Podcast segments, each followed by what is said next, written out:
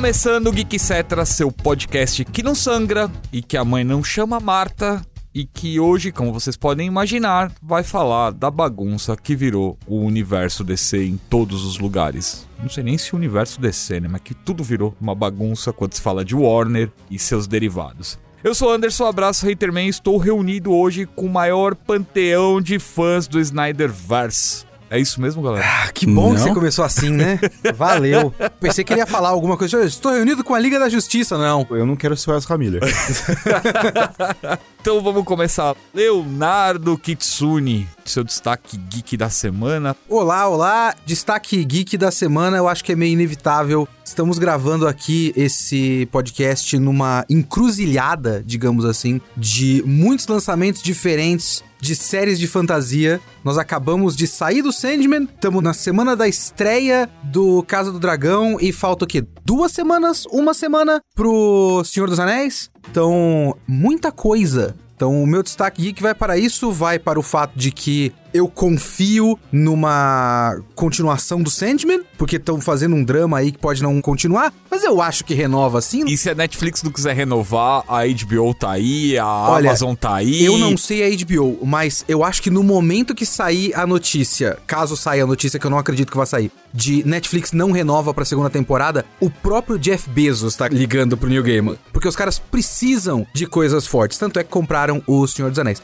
Falando nisso, outro destaque, só pra terminar, pra não ter tantas coisas assim: a compra dos direitos do resto do Senhor dos Anéis por aquela Embracer, que agora tem de tudo, comprou até os estúdios ocidentais da Square, e eles têm tipo Tomb Raider, por exemplo, Deus Ex e tudo mais. Que a minha pequena aposta é, agora que os direitos estão com alguém que quer investir, é muito possível que eles usem os próprios estúdios da Amazon e a Amazon tenha mais conteúdo do Senhor dos Anéis a partir disso, porque a Amazon só tem apêndices e a Segunda Era eles não podem fazer Hobbit, não podem fazer Silmarillion de fato, mas talvez eles consigam através da Embracer. Então, muita fantasia sendo feita. Clayton adora se fantasiar de Robin à noite. Robin é Seu legal, destaque pô. inicial, Cleitinho. Meu destaque vai para a season finale, né, de uma série que eu já indiquei aqui, mas se vocês não assistiram ainda, assistam porque é muito boa. Tá lá no Star Plus, que é o Only Murders in the Building. Acabou a segunda temporada agora, renovaram para uma terceira temporada. Tem o Steven Martin, o Martin Short, é a Selena Gomes, uma mistura inusitada aí, que funciona ridiculamente bem. É muito da hora, é uma série de suspense e mistério deles fazendo um podcast de pessoas que gostam de podcasts de crimes reais. E aí eles se envolvem no crime real e resolvem fazer um podcast em cima disso. É muito legal, assistam. Vale muito a pena. Boa.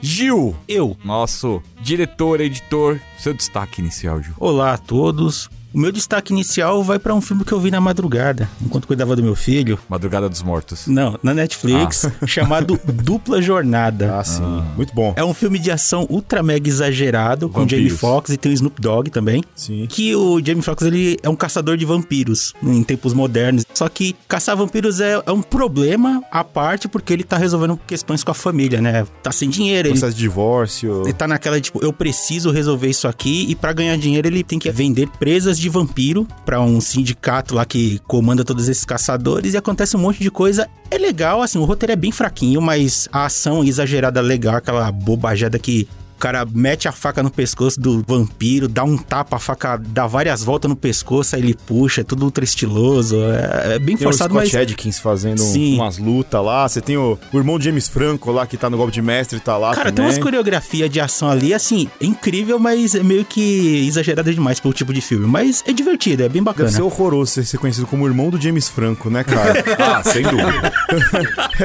Atualmente, principalmente. É. Só não é tão ruim quanto ser um dos Baldwin, que não é, é o Alec Baldwin. Exato. Qual Baldwin é esse? Esse é um destino horrível. Outro que é parecido com isso, mas não é tão grave assim, é o Sub Chris Hemsworth, né? ah, é. O irmão do Chris Hemsworth, que é o cara que você contrata quando não tem o Chris Hemsworth. Eles fazem isso no Thor, inclusive. ah, ele é, é um Thor verdade. falso, né? É, verdade. O Loki é o Matt Damon. É, é o Matt Damon. Bom, meu destaque vai pra terceira temporada do Dota, Dragon Blood que estreou na Netflix, e aí, surfando um pouco no destaque do Léo também, é mais fantasia aí, coisa de primeira, porque é do Estúdio Mira, a qualidade da animação é incrível.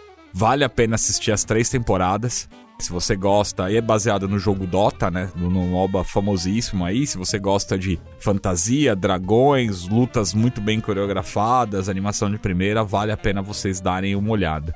E se vocês quiserem saber mais notícias do universo geek, games, cinema, séries, acesse o nosso site geekhere.com.br. Lá vocês encontram de tudo. Se você quiser comprar alguns produtos geek, basta acessar loja.geekhere.com.br. No nosso site mesmo, lá em cima tem um carrinho que é só você clicar. Tem vários produtos muito legais. E Léo, quem quiser ouvir um outro podcast além do nosso, é o Kitsune da semana. Eu não sei exatamente quando vai sair este podcast aqui. Muito provavelmente já vai ter saído depois do meu episódio sobre Dragon Ball Super Super Hero. E provavelmente já vai ter, ou já vai próximo de estar saindo, o meu podcast sobre Não Não Olhe. Maravilhoso. Que é filme novo do Jordan Peele. Ótimo filme, inclusive. Que você olhou. Os caras colocaram uma tela muito grande na minha frente. que mais eu ia olhar? Não teve jeito. Eles falaram pra eu não olhar, eu olhei. Eu peço desculpas. É. Inclusive, antes disso aí, eu vou até fazer uma pequena ponte para o nosso assunto, porque você fez o seu destaque do Dota, e talvez o Dota seja uma lição. O Dota e o Arcane, por exemplo, que eu não gosto, mas enfim, quando você tem uma coisa que é muito complicada, nem tudo precisa ser um live action que talvez fique meio merda. Faz uma animação boa, como talvez a DC às vezes faça, mas tem uns projetos tão ambiciosos e aí as coisas vão degringolando, não é verdade? Com certeza. E esses caras, principalmente a Valve, né, com Dota e a, a Riot com League of Legends, tem feito trabalho de expansão do seu universo sem pensar nessa coisa tão maior, tão megalomaníaca, mas entregando trabalhos de qualidades incríveis, né? Tanto o Arcane quanto o Dota Dragon Blood. Tá vendo, Blizzard? Clay, quem quiser durante a semana ouvir um conteúdo diferenciado ou assistir uma galera falando de conteúdos especiais, como que elas fazem? Tem duas formas, é. assim. A primeira é, né, pode ir nas nossas lives da Twitch, Geek Here, todos os dias, de segunda a sexta, em dois horários, geralmente às 1h30 e às 5 da tarde. E o pessoal pode também assistir a gente aonde? Na telinha da Band, depois do Esporte Total, às duas horas da manhã lá, geralmente, né? Segunda a sexta. E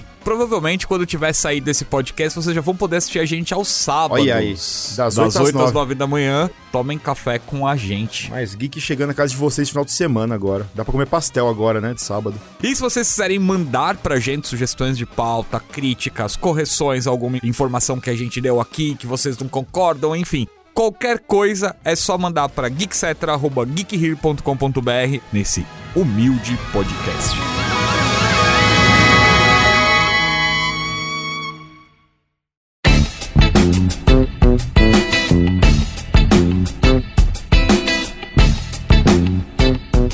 Episódios atrás fizemos um podcast sobre a fusão da Warner com a Discover. Se vocês não ouviram, procurem aí nos agregadores, tá nos principais agregadores de podcast. Vocês acham um Geek Cetra falando sobre isso. Contamos para vocês um pouquinho do novo CEO, né, desse grupo da Warner Discover, David Zaslav, que chegou com tudo, fazendo um monte de mudança, cobrando estúdio, cobrando a galera que não tava entregando, dando declarações polêmicas e cancelando uma renca de coisa. Tipo Super Gêmeos que ninguém se importava. É, esse aí cancelou antes de Nath Morto, né? Cancelou na ideia. É. Era a chance do Glick aparecer. Era pois a chance é. do Glick, cara. O Glick virar. Você gostava do Glick, Léo? Eu ia falar Nunca que o Gil deveria mudar todas as mídias sociais para aquele Glick. Não. Alten Heavy é muito difícil de é escrever. É muito difícil, não é, cara. É, é, é sim, sim cara. cara. O assalariado médio não, não consegue vai achar como cara, Alten é. Heavy, velho. Aquele Mas Glick, aquele todo, Glick, todo, cara, todo mundo ia achar, não, É só mano. procurar Gil Somar Livramento que você acha em qualquer lugar também. Bom, até agora o prejuízo da Warner Discover com todo todas essas mudanças, todas essas coisas aí foi de 3,42 bilhões Bi. de dólares. Bi! com B maiúsculo. O que fez os gigantes do conteúdo se mexerem e anunciar uma fusão para 2024. Mais uma, né? Agora eles vão fundir as plataformas de streaming deles. Eles primeiro fundiram as empresas, Warner Discovery, e aí, quando os caras foram olhar, falaram: Cara, que tá bagunçado, hein? Não dá para continuar. E aí, numa reunião entre empresários ali, né, onde eles reportaram esse prejuízo, eles resolveram que tem que fazer mais uma fusão. E aí, basicamente, eles vão fundir as plataformas de streaming deles, a HBO Max e a Discover Plus. Vai se tornar uma única plataforma. E aí, nessa reunião, eles falaram que é uma maneira de impedir que os seus usuários fiquem trocando de plataforma. Então, cancela a assinatura de um, vai pro outro e tal. Com todos os conteúdos juntos, eles conseguem fazer um precinho camarada e todo mundo vai ficar ali junto. Atualmente a HBO Max tem 91,2 milhões de assinantes, 1,7 milhões em relação ao trimestre anterior. Mas as mexidas nas plataformas e nas produções da empresa não pararam por aí. Na mais nova rodada de cancelamento, os caras cancelaram a Batgirl, filme praticamente pronto. Além de uma série de rumores sobre regravações das cenas do Michael Keaton, substituído aí pelo Bat Afkin em várias produções. Então, para começar, será que a DC é um navio à deriva que ninguém sabe onde vai parar? Ou será que existe um plano maior que nós, meros mortais, não conseguimos ver? Então vamos lá. Cancelamento da Batgirl. Alguém chegou a ficar incomodado com o cancelamento? Incômodo é os sinais que isso apontam, né? É o a maneira como foi feito, é um bagulho muito feio, né? Muito zoado. A gente sabe que teve a questão, basicamente a economia com imposto, né? Que teve esse prejuízo todo, mas o que eles economizaram com o cancelamento da Batgirl não entrou ainda nessa conta, né? Então ainda vai abater de alguma coisa aí. Mas aí todos nós estamos ligados, toda essa produção de cinema, entretenimento e tudo mais, não é pelo bem da humanidade, é pelo bolso de alguém que É tá claro. acima. A gente tá ligado. Mas quando a gente vê acontecer em tempo real, é sempre meio triste, né? Quando a gente vê que tem o esforço dos caras pra fazer um trabalho aí e alguém olha e fala: Não, se a gente não lançar, a gente economiza dinheiro, então é melhor. E aí tudo isso jogado no lixo. Teve a notícia de que os diretores tentaram acessar A e eles não tinham mais acesso ao servidor pra ver o filme. Eu acabei de postar no Geek Hero uma notícia de que vai ter o que eles estão chamando de exibição funeral. Eles vão exibir uma última vez internamente na Warner. O bagulho não foi terminado ainda, tava em pós-produção. Provavelmente ele deve estar naquele mesmo estágio do Wolverine vazado. Ah, o sim. Wolverine Origins vazado, e o filme deve estar nesse estágio. Vão exibir uma última vez e aí trancar num cofre e nunca mais vai ser exibido em jogar lugar a nenhum. chave fora e já era. Porque Ou o não tem muita rio. chance de ser um Snyder Cut, porque eles já cortaram os impostos disso. Então, se eles relançarem, vai dar uma merda de, de imposto de renda, né? Por outro lado, não tinha cara de ser um filme bom. O que fica até mais triste. Porque se tem uma única coisa que a Warner DC conseguiu fazer esse tempo todo, é fazer dinheiro com coisas que tem Bat no nome. Se eles não conseguem fazer um filme da Batgirl, enquanto a Marvel tá fazendo o filme do Shang-Chi, é uma, um atestado de incompetência bizarro da parte deles. Que eles vêm assinando faz algum Que tempo. eles vêm assinando eles não faz algum conseguiram tempo. fazer com um certo super. É, então, exatamente. então, é, é um sinal bizarro de problemas, assim. Não que esse filme seja uma, aparentemente, né, uma grande perda. Parece que seria um filme muito meia-boca. Mas é um sinal de coisas idiotas, né? Muitas coisas idiotas. Eu também não tava esperando muita coisa sobre o filme. Você vê que, tipo, a atriz, eu não lembro de ter visto alguma coisa muito expressiva da mina que fazia. O roteiro que eles estavam falando lá, eu também não tava gostando muito. O Brandon Fraser sendo um vilão B do Batman lá, que, sabe? Não sei se os caras têm uma galeria de vilão que os caras podem falar, esse aqui sim, esse aqui sim, esse aqui sim, esse aqui... Ah, esse aqui não. Ah, provavelmente, cara. Mas assim, pelo menos eu vi um certo esforço por parte dos roteiristas e dos criadores, do pessoal que fazia as roupas, tentar trazer uma fase legal dela, né? Acho que é a fase da Gay Sim, Simone. a fase da Gay Simone com o uniforme novo O uniforme lá. novo, aí chamaram o J.K. Simmons pra repetir o comissário Gordon ali. Eu senti uma boa vontade do pessoal. Eu senti que eles ficaram realmente muito tristes. Eu acho que porque eles estavam orgulhosos do que eles estavam fazendo ali, né? Eu fiquei triste pelos caras, pelo pessoal da produção, porque eu sei como é. É difícil você trabalhar em cima do negócio e o negócio Cancelarem se do nada, cancelarem do nada e não lançarem, Já sabe? vivemos esse filme. É, exatamente. Então, tipo, é, é complicado. Eu sei que fica um gostinho amargo. Aí eles falam, pô, mano, tudo bem. O pessoal podia não gostar ou não fazer a grana que eles estavam esperando, mas pô, a gente colocou o coração aqui pra fazer esse negócio aqui. E mas por isso, assim, pelo filme não, pelas pessoas envolvidas, assim, porque eu vi que a atriz ficou super chateada, os Ela deletou diretores, tudo o elenco no inteiro. Instagram dela, todas as É, citações cara, e isso aí, tudo mais. isso aí foi triste de ver, cara, porque você viu que a menina tava mega, mega empolgada, né? Não vestiu a camisa da Batgirl lá e tudo mais. A gente nunca vai ver, que nem o filme do Quarteto Fantástico aí da Marvel dos anos 90. E é outra coisa que a gente nunca vai saber também como é que é. Tem males que vem pro bem, né? Eu tô no aguardo de alguém pegar um celular e gravar esse exibição funeral. Vai rolar, com assim certeza. que Um isso vazar, eu vou assistir. Queria que eles tivessem conseguido pegar o filme e soltasse que nem o Ryan no- Reynolds, assim, ó, sem querer, assim, É. ó, na internet. Opa, vazou, né? Ou Vazou. vazou sem querer. E você, Gil? Eu nem sabia da existência desse filme, pra falar a verdade, não. Não sou um profundo acompanhante do universo DC, mas é um projeto que tava basicamente pronto.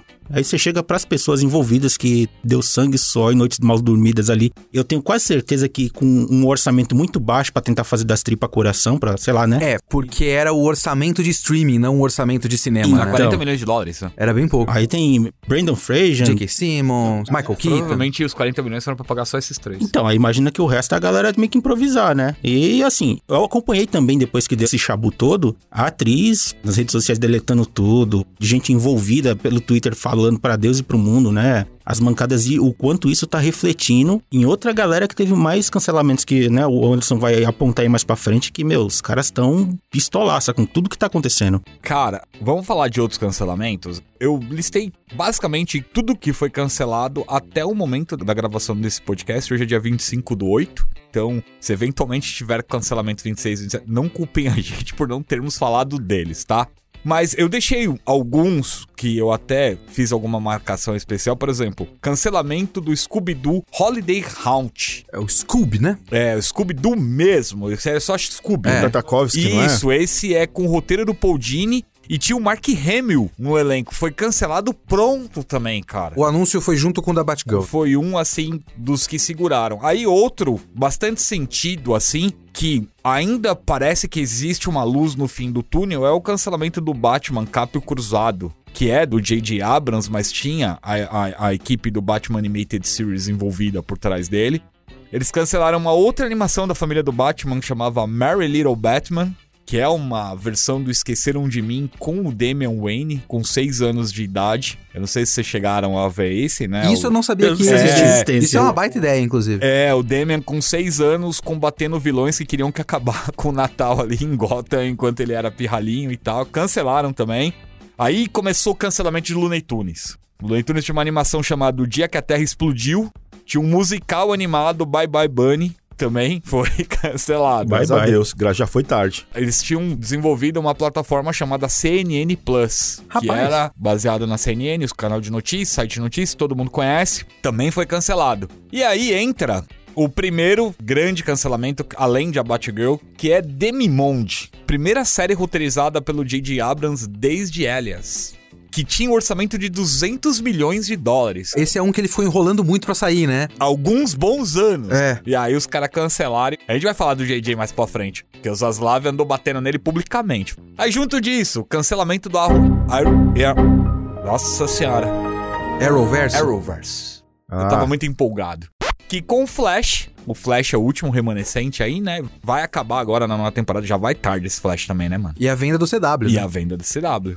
Tem o rumor da troca dos Batmans também. Ninguém sabe bem ainda a razão, mas querem tirar o Michael Keaton da jogada e trazer o Ben Affleck com... Dizem, né? É, dizem. dizem, Esse é rumorzão, rumorzão total. E aí, eu tenho aqui umas considerações sobre as últimas animações da DC pra mostrar como é que tá descendo, né? Então, teve Superman, Homem do Amanhã, Batman Longo Dia das Bruxas Parte 1 e 2, o Lanterna Verde, tema O Meu Roteiro. Show de horrores que não caiu 100% na graça da galera.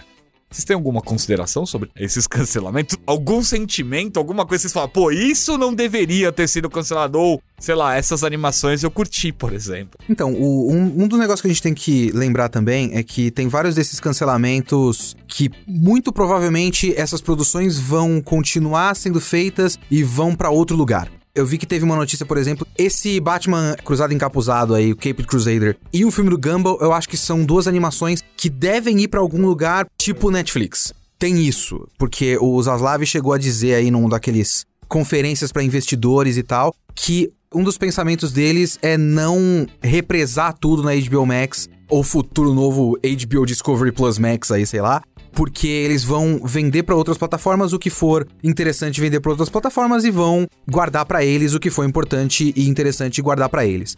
Tipo, eles devem vender o filme do Gumball pra Netflix, mas com certeza eles não vão vender Casa do Dragão pra Amazon Prime. Então tem esse pensamento aí. Então algumas dessas coisas talvez a gente tenha acesso alguma hora.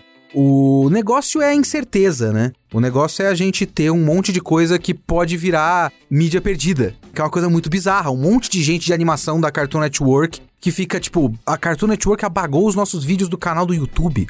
A gente tinha uma próxima temporada pra sair e agora não, não vai sair. E agora, tipo, o negócio basicamente não existe. É muito estranho, né? Muito desenho que foi remanejado pro HBO Max também tá simplesmente subindo de lá. É, porque é um negócio que eu até conversei com o Hitterman antes, tava conversando com ele e o Takeshi, nosso diretor aqui, sobre isso daí.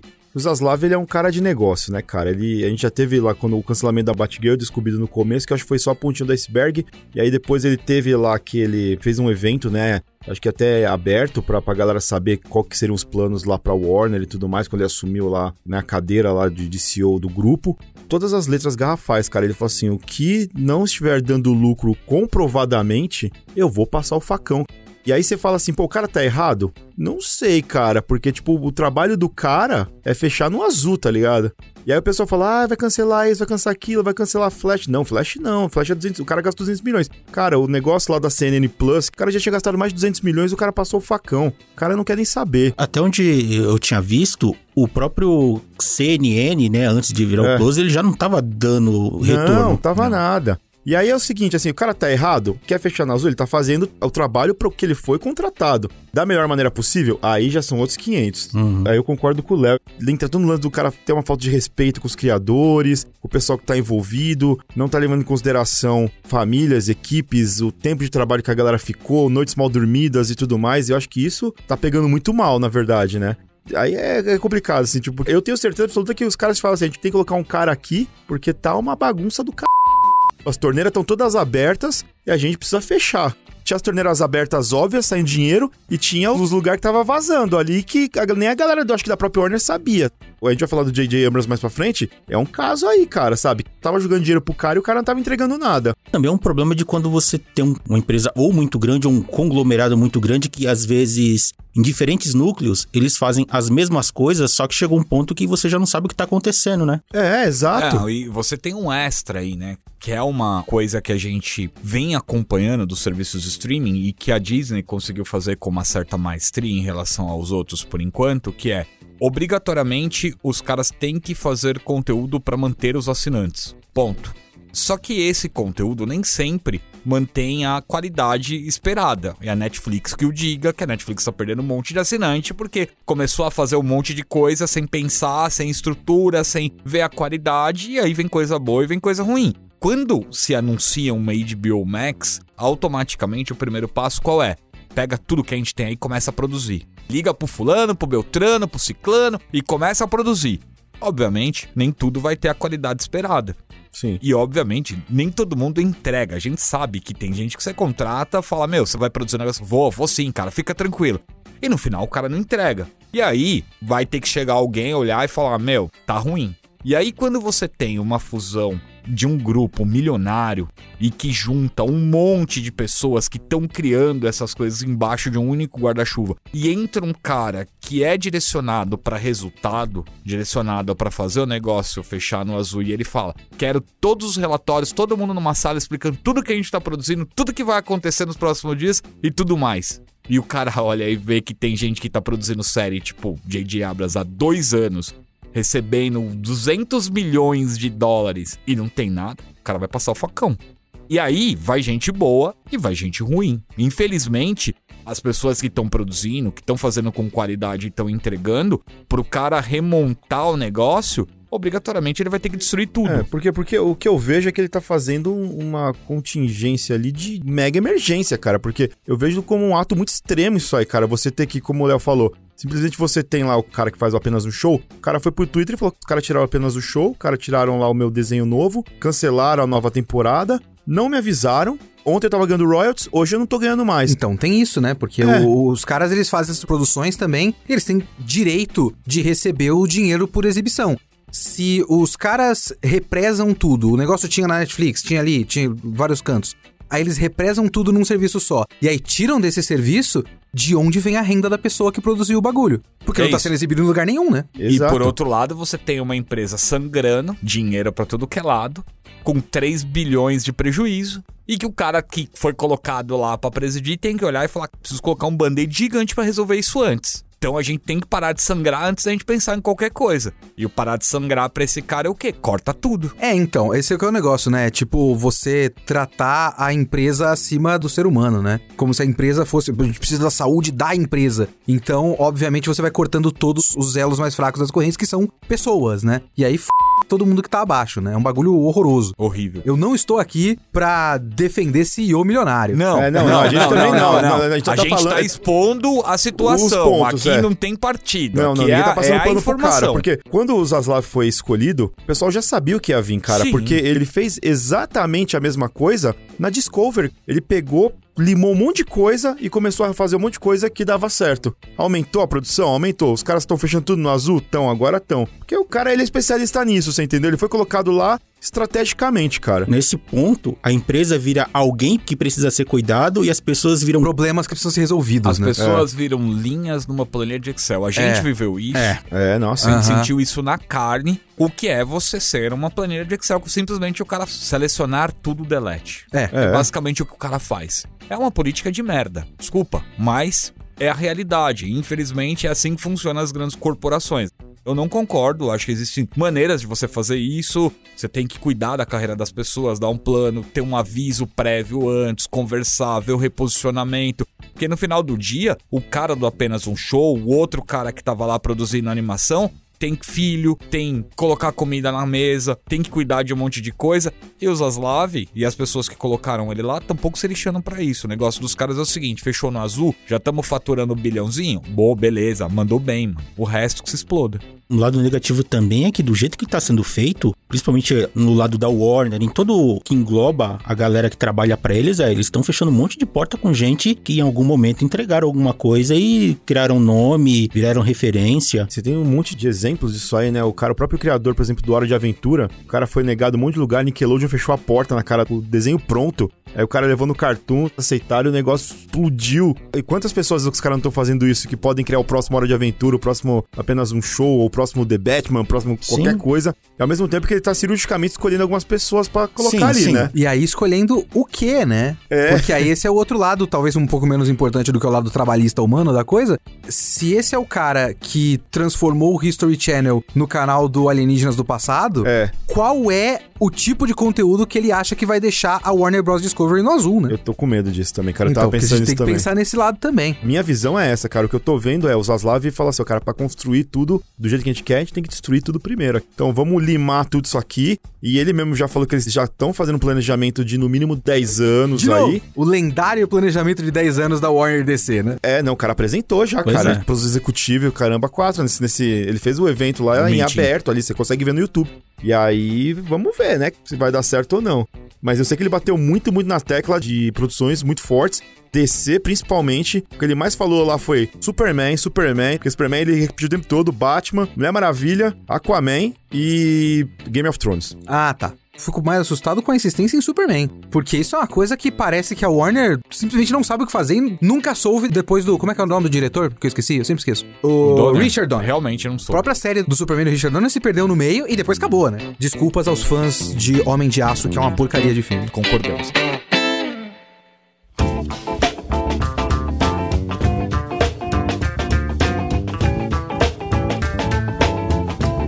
Bom, a gente falou bastante de destruição, de cancelamentos. Então vamos começar a falar agora do que temos confirmado até a gravação desse podcast. É importante a gente ressaltar. Então, 21 de outubro de 2022, Adão Negro. 21 de dezembro de 2022, que era a data original, que agora foi para 17 de março de 2023, Shazam, Fúria dos Deuses.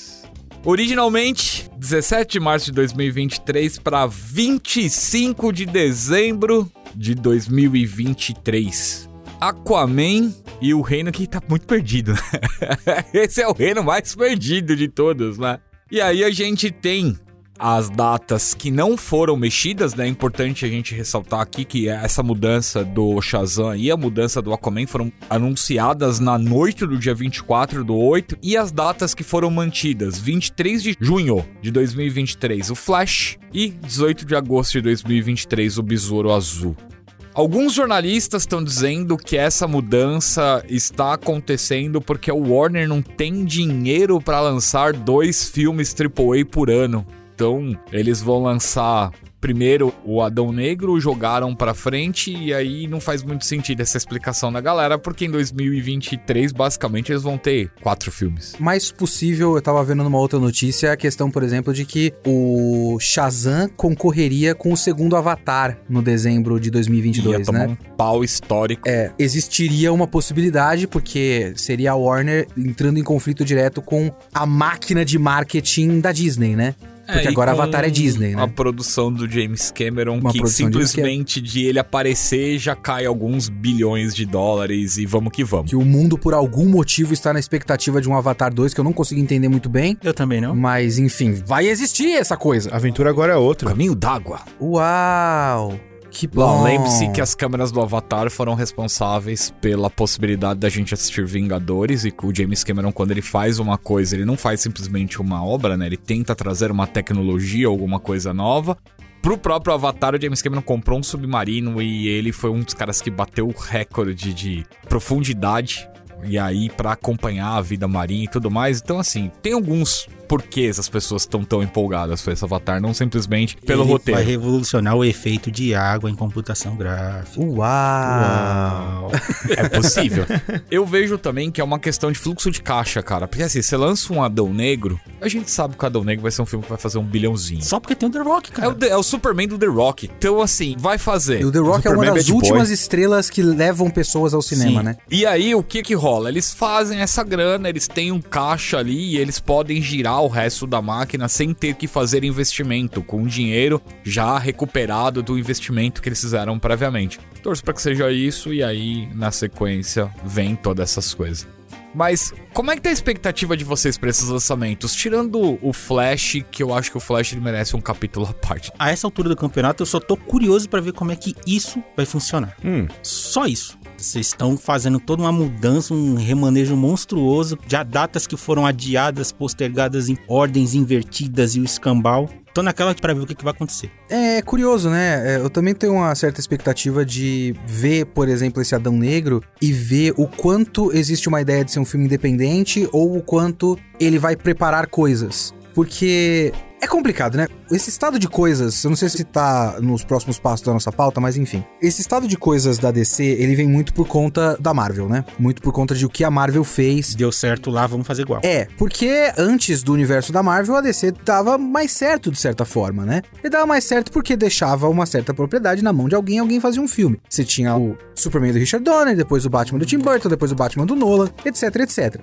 A Marvel, ela criou uma coisa, eu nunca vou esquecer de um tweet que eu vi que eu achei muito interessante, de um cara falando sobre a quantidade de adaptações e sequências e tudo mais que aumentou exponencialmente em 1999 pra frente. E o cara falando que pode ter um, um efeito muito causado por Star Wars, que teve o, o episódio 1 lançou em 99, se eu não me Foi. engano, alguma coisa Ameaça tipo. Fantasma foi em 99. Ameaça Fantasma. Foi um filme que ninguém gostou e ainda fez muito dinheiro. Então é uma fórmula que diz que você não precisa exatamente fazer com que as pessoas gostem do seu conteúdo, você precisa fazer com que elas precisem ver. E a Marvel, ela tem uma máquina. Então a gente, até no começo desse podcast, a gente tava comentando sobre o Sandman. E o Sandman supostamente tem um risco de não ser renovado nesse ponto que a gente tá gravando esse podcast pra uma segunda temporada. Não existe nos planos Marvel um risco desse tipo de coisa acontecer em tese. Porque tudo faz parte de uma máquina. Um enorme mecanismo que não é porque. Por exemplo, existe agora rumor de uma possibilidade de uma segunda temporada do Cavaleiro da Lua. Cavaleiro da Lua, um dos personagens da Marvel que eu mais gosto, é um dos piores seriados da Marvel até agora. Sim. É uma porcariazinha. Ninguém gostou direito. Não foi uma grande audiência. Mas pode ter uma segunda temporada. Porque não é uma questão de quem gostou ou uma questão de demanda. É uma questão de que peça ele vai exercer, que função ele vai exercer no grande plano do bagulho. O que eu acho que a DC parece querer fazer é isso. Porque eles podiam simplesmente fazer várias coisas parecidas com o Coringa do Todd Phillips e o Batman do Matt Reeves são só séries em si mesmas. Eles podiam fazer isso, podiam fazer um filme do Superman, que aí o filme do Superman dá certo, você faz o Superman 2 e o Superman 3. E é isso. Mas o que eles querem é criar essa rede. Eventos. É, não só os eventos, cada um desses filmes podia ser um evento. Mas eles querem que tudo seja uma necessidade de você assistir. Eles querem realmente criar essa necessidade de tipo, se eu fiz com que esse universo tenha essa força, então eu posso, daqui uns 3, 4, 5 anos, fazer, por exemplo, um filme da Batgirl que não seja tão foda, mas ele precisa ser assistido porque talvez no filme da Batgirl seja a primeira aparição do Charada e o Charada pode ser o vilão do Batman 4. Eu acho que é isso que eles querem. Eu fico olhando esse Adão Negro e supostamente o Adão Negro do Dwayne The Rock Johnson é o primeiro filme do suposto planejamento de 10 anos. Então, como vai ser esse filme que aparentemente não era pra ser isso, não era pra ser um primeiro filme de nada e agora tem que ser um primeiro filme de alguma coisa, aliás. Como vai ficar esse filme? Essa é a minha curiosidade com o Adão Negro. Aí eu tenho, por exemplo, a curiosidade com o Aquaman, mas aí eu não vi o primeiro filme do Aquaman. Mas o Aquaman supostamente ainda está na continuidade de Zack Snyder, né?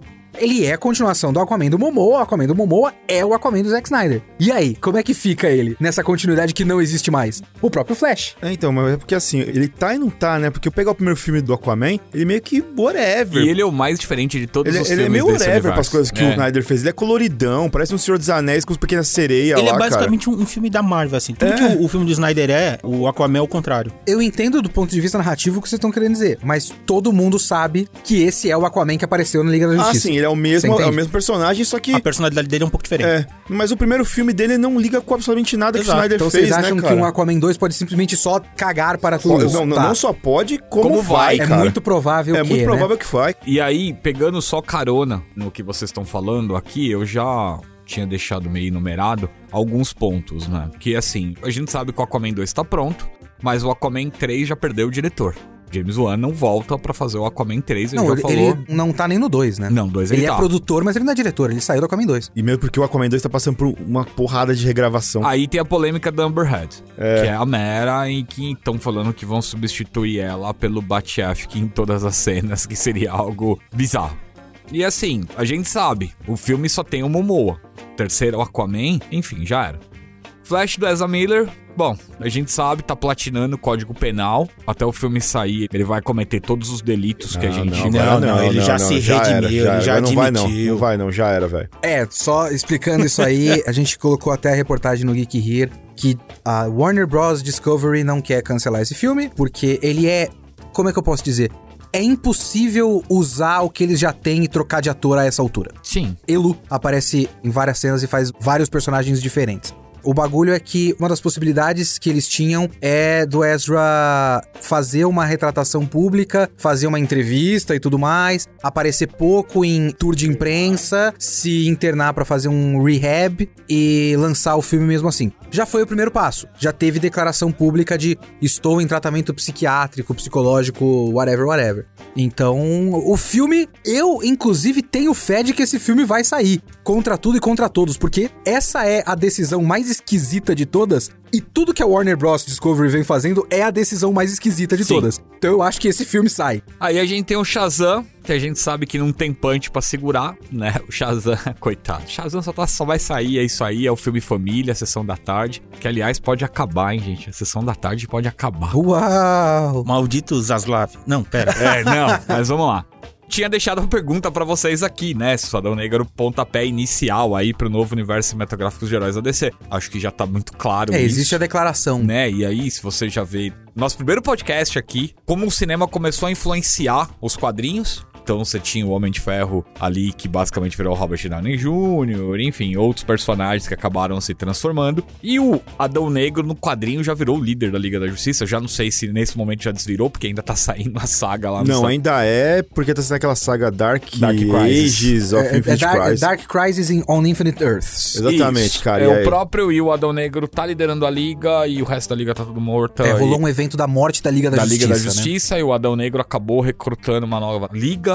Enfim, então se a gente pensar nisso, já tem aí uma certa influência do cinema nos quadrinhos e provavelmente o Adão Negro vai ser o cara que, como disseram, poderia ser o Thanos anti-herói da Não, DC. não sei, não sei se seria o caso. isso. Porque, ó, uma coisa que o... é muito engraçada. Eu gosto muito de todas essas notícias sobre The Rock e o Adão Negro. Porque é muito uma coisa que o The Rock tá falando como se fosse pelo bem dos filmes. E é muito mais pelo bem da própria carreira. A notícia Claro. de quando ele viu que seria um filme do Shazam com o Adão Negro, ele falou: "Não, gente, a gente precisa dar um filme de origem para cada um, pra ter o espaço pra cada um desses personagens". Que é uma maneira de ele ser protagonista do filme e não ser o antagonista de um outro filme que não é dele, né? Pelo amor de Deus, ele tá vendo o lado dele.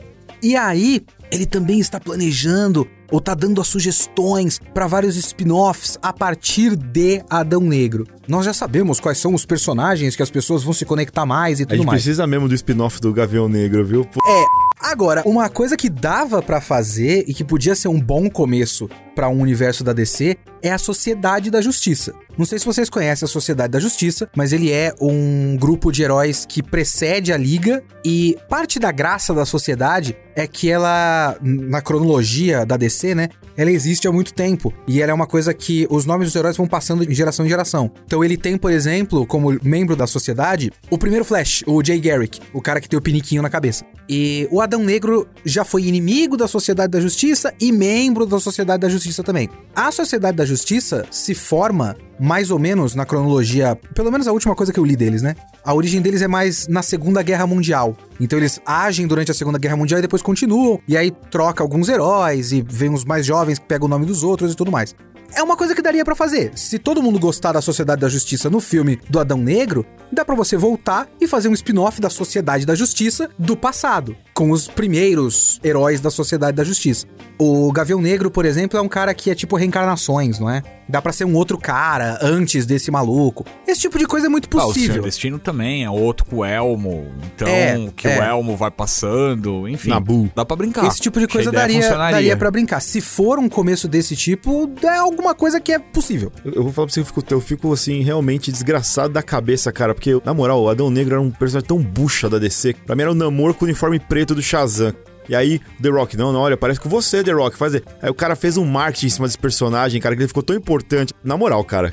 Quem que era Adão Negro na fila do pão? Tinha tanto vilão ali, esse Adão Negro, você olhava, ah, o Shazam com o botão de chute, cara. Ele tava junto com o Rocket e o Homem-Formiga na fila. É, isso que eu ia falar. É, sei lá, vamos supor aqui. O Adão Negro vai ser tipo um Homem de Ferro, que é um herói que ninguém se importa, mas ele é o ponto de partida pra um negócio Ah, legal. vai ser isso, vai com certeza. Saber. É, Não, vai então. ser. A ideia é essa. A ideia é que seja, né? Eu acho isso. Eu ainda acho o Homem de Ferro extremamente mais relevante que o Adão Negro, mesmo na época que ele era um B da Marvel, sim. A, sabe? a analogia do Léo, pra mim, é perfeita. Realmente, porque o Homem de Ferro também. Quem era o Homem de Ferro Ah, mas ali é um também, lance que cara? você pensa, meu, você tem os deuses. O que, que eles fizeram com os filmes que nem a gente já falou aqui? Bombas, a quem goste. Lambança. Só o Jeff gosta da E aí você vai tentar de novo.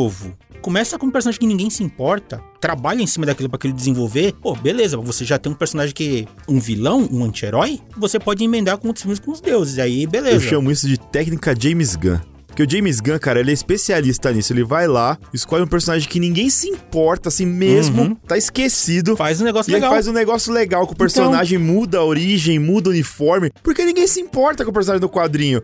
Técnica James Gunn, o Pacificador foi assim, o Guardiões da Galáxia foi isso daí também. Mas é uma saída. É, eu uma acho incrível. Você E vai construir isso. uma coisa com um personagem que ninguém se importa, que vai passar a se importar a partir de agora, que já vai vir com um The Rock na cabeça. E aí os caras podem brincar à vontade. E o Adão Negro já teve umas 45 origens, né? A última foi o Jeff Jones, que escreveu. Nesse, nesse calendário aí de lançamento, o pessoal não falou nada do Besouro Azul, porque ele tá no limbo, Não, né? falou, o Besouro Azul tá com a data de 18 de agosto. o Ah, Besouro tá. Azul não tem nenhuma notícia positiva nem negativa. Tá neutro. Ele tá com a data pra 18 de agosto de 2023. Ele tá gravando ainda, né? Não Tá, tem... pô, tadinho do Miguel. E regravando, né? E aí a gente tem um monte de filmes anunciados que estão sem data. Hum. Por exemplo, The Batman 2, que teve a notícia do Matt Reeves assinando um contrato de exclusividade aí com a Warner Discover, mas que os caras falam que ele ainda não recebeu a luz verde pra começar a produção. Mas né? eu acho que esse aí não tem muita chance de não acontecer, não. Acho que rola. Esse próximo eu tenho certeza que pode não rolar. Ah. Mulher Maravilha 3. Ah, esse tá na, pela hora da morte também. Porque ninguém gostou do do segundo, né? segundo, o 84. Horroroso. Supergirl.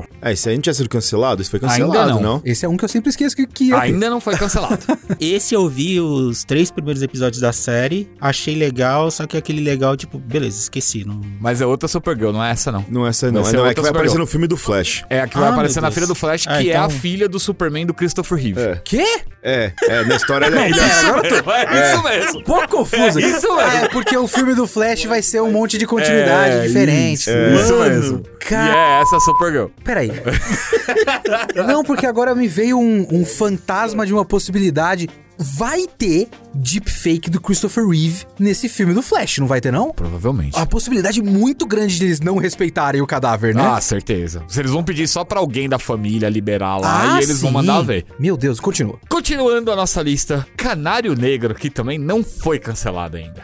Cara, personagem pequeno, eu duvido que eles invistam agora. Aí tem o Superman do J.J. Abrams e do Etanash como roteirista. Não Eu rola. nem sei quem esse cara fez, e enfim. A Zatanna, que também é do J.J. Abrams. É outro que eu não acho que rola. Eu também acho que não. O Super Choque, que foi anunciado no DC Fandom de 2020 e que o status atual é projeto pausado. Cara, Até o é. diretor os caras pararam de procurar. Não, isso aí não é homem branco de queixo quadrado, não vai rolar, não. E o Coringa 2, que esse Coringa 2 vai tá rolar. firme e forte, Ah, a gente vai. sabe e, e tudo mais. Inclusive com a. Como é que é o nome dela? A Lady Gaga A fazendo Lady Arlequina. Gaga fazendo a Arlequina. O que torna esse filme o melhor filme de todos os tempos. E o Joaquim Aí, ó. Fênix Concordo. reprisando o papel dele como o Palhaço. E aí, tem uma animação que eu tinha até esquecido da existência dela, que chama My Adventures with Superman. Ah, com não. o Jack Quaid, né, o personagem do The Boys, Hugh. o Hugh do The Boys, dublando o Clark Kent. Ah, é, eu achei que ia ser cancelado de verdade, mas não vai ser, cara. Não vai ser cancelado. É, que é aquele Superman meio Steven Universe, assim, o traço. É. Ah, nem É, sabia meio que isso chique, existia. precisa do poder, assim, o Isso, traço. é diferente o traço. Que é bem- legalzinho, né? Que o Jimmy Olsen, ele é preto, a Lois Lane é é meio asiática, Asiática. com o cabelinho Faço curtinho. a mínima ideia É, do que isso. falando. É legal, é legal. Depois dá uma olhada pra você ver. A parece, dubladora, parece legal. inclusive, da Loisane vai ser uma asiática, o Amelie, alguma coisa assim. É. Eu esqueci o nome dela.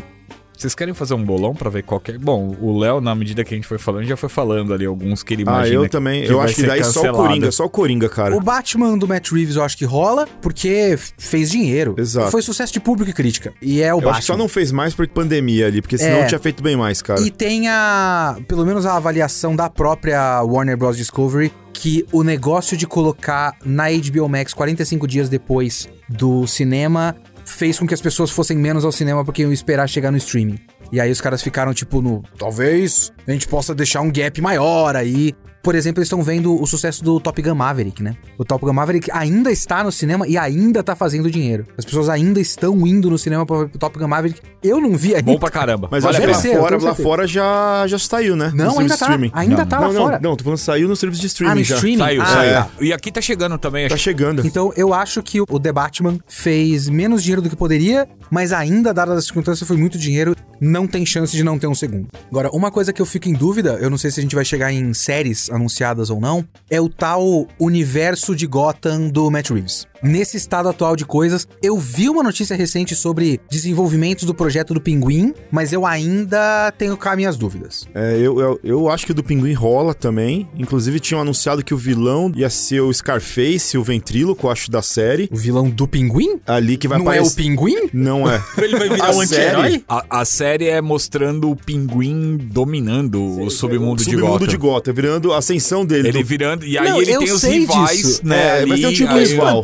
Espantalho nem chega a ser um rival. Bom, enfim, os caras vão Não mudar. é o Espantalho, Scarface. é o ah, Scarface. então sim, tá certo. É o Scarface e o Você ventríloco. falou uma coisa, eu pensei em outra. Não, o Ventríloco, eu adoro esse personagem, cara. Eu acho mó legal Como também. eu gosto desse personagem. Aí tudo bem, aí Ele é tudo bem. chapeleiro. Inclusive, eu quero muito ver como é que eles vão fazer isso dentro do universo ultra realista, bizarro, sombrio, que é um vilão idiota, né? É, o- Maravilhoso, mas O idiota. Scarface vai ser o Chuck, você vai ver. Vai ser tipo o bonequinho do tio. O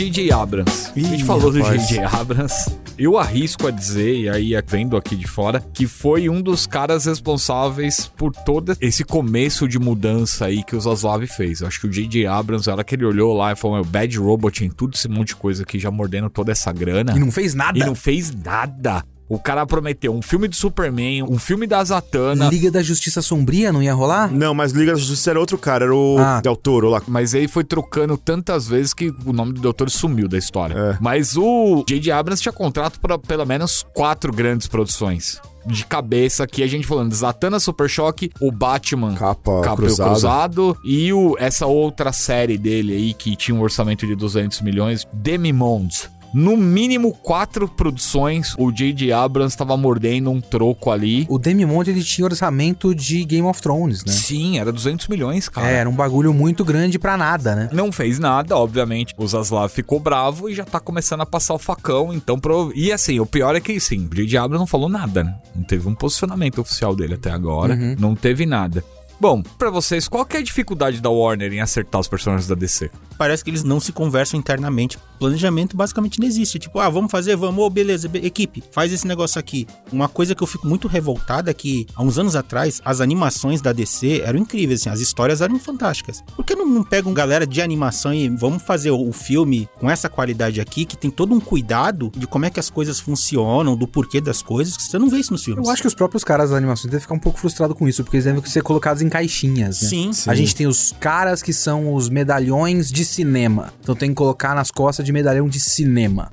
Não pode ser de você que fez um negocinho de animação aqui. Eu sempre bato nessa tecla, cara. Você tem o Young Justice aí que tá fazendo escola. Animal. O cara que é roteirista desde a primeira temporada, o cara colocou sementinhas ali na primeira temporada que você vê ramificações. Só vai entender algumas coisas que ele colocou na primeira temporada, na quarta temporada, cara. Na segunda, na terceira, na quarta. Ele vai respondendo algumas coisas que ele foi colocando.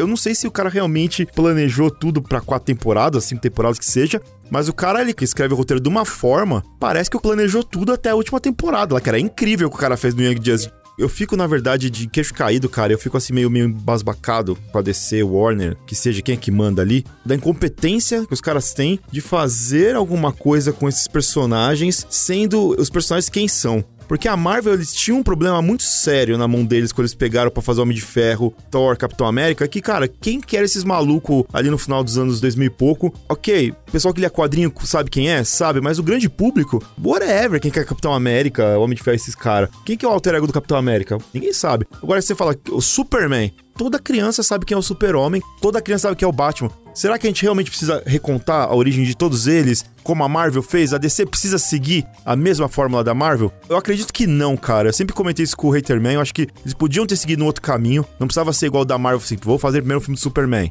Tá muito bem estabelecido? Ok. Vou fazer um filme com o Batman. Tá muito bem estabelecido? Ok. Não é maravilha? Agora vamos fazer um filme da Liga da Justiça, com todo mundo bem estabelecido. E pum, e vai. Eu não sei se a DC precisa disso, cara.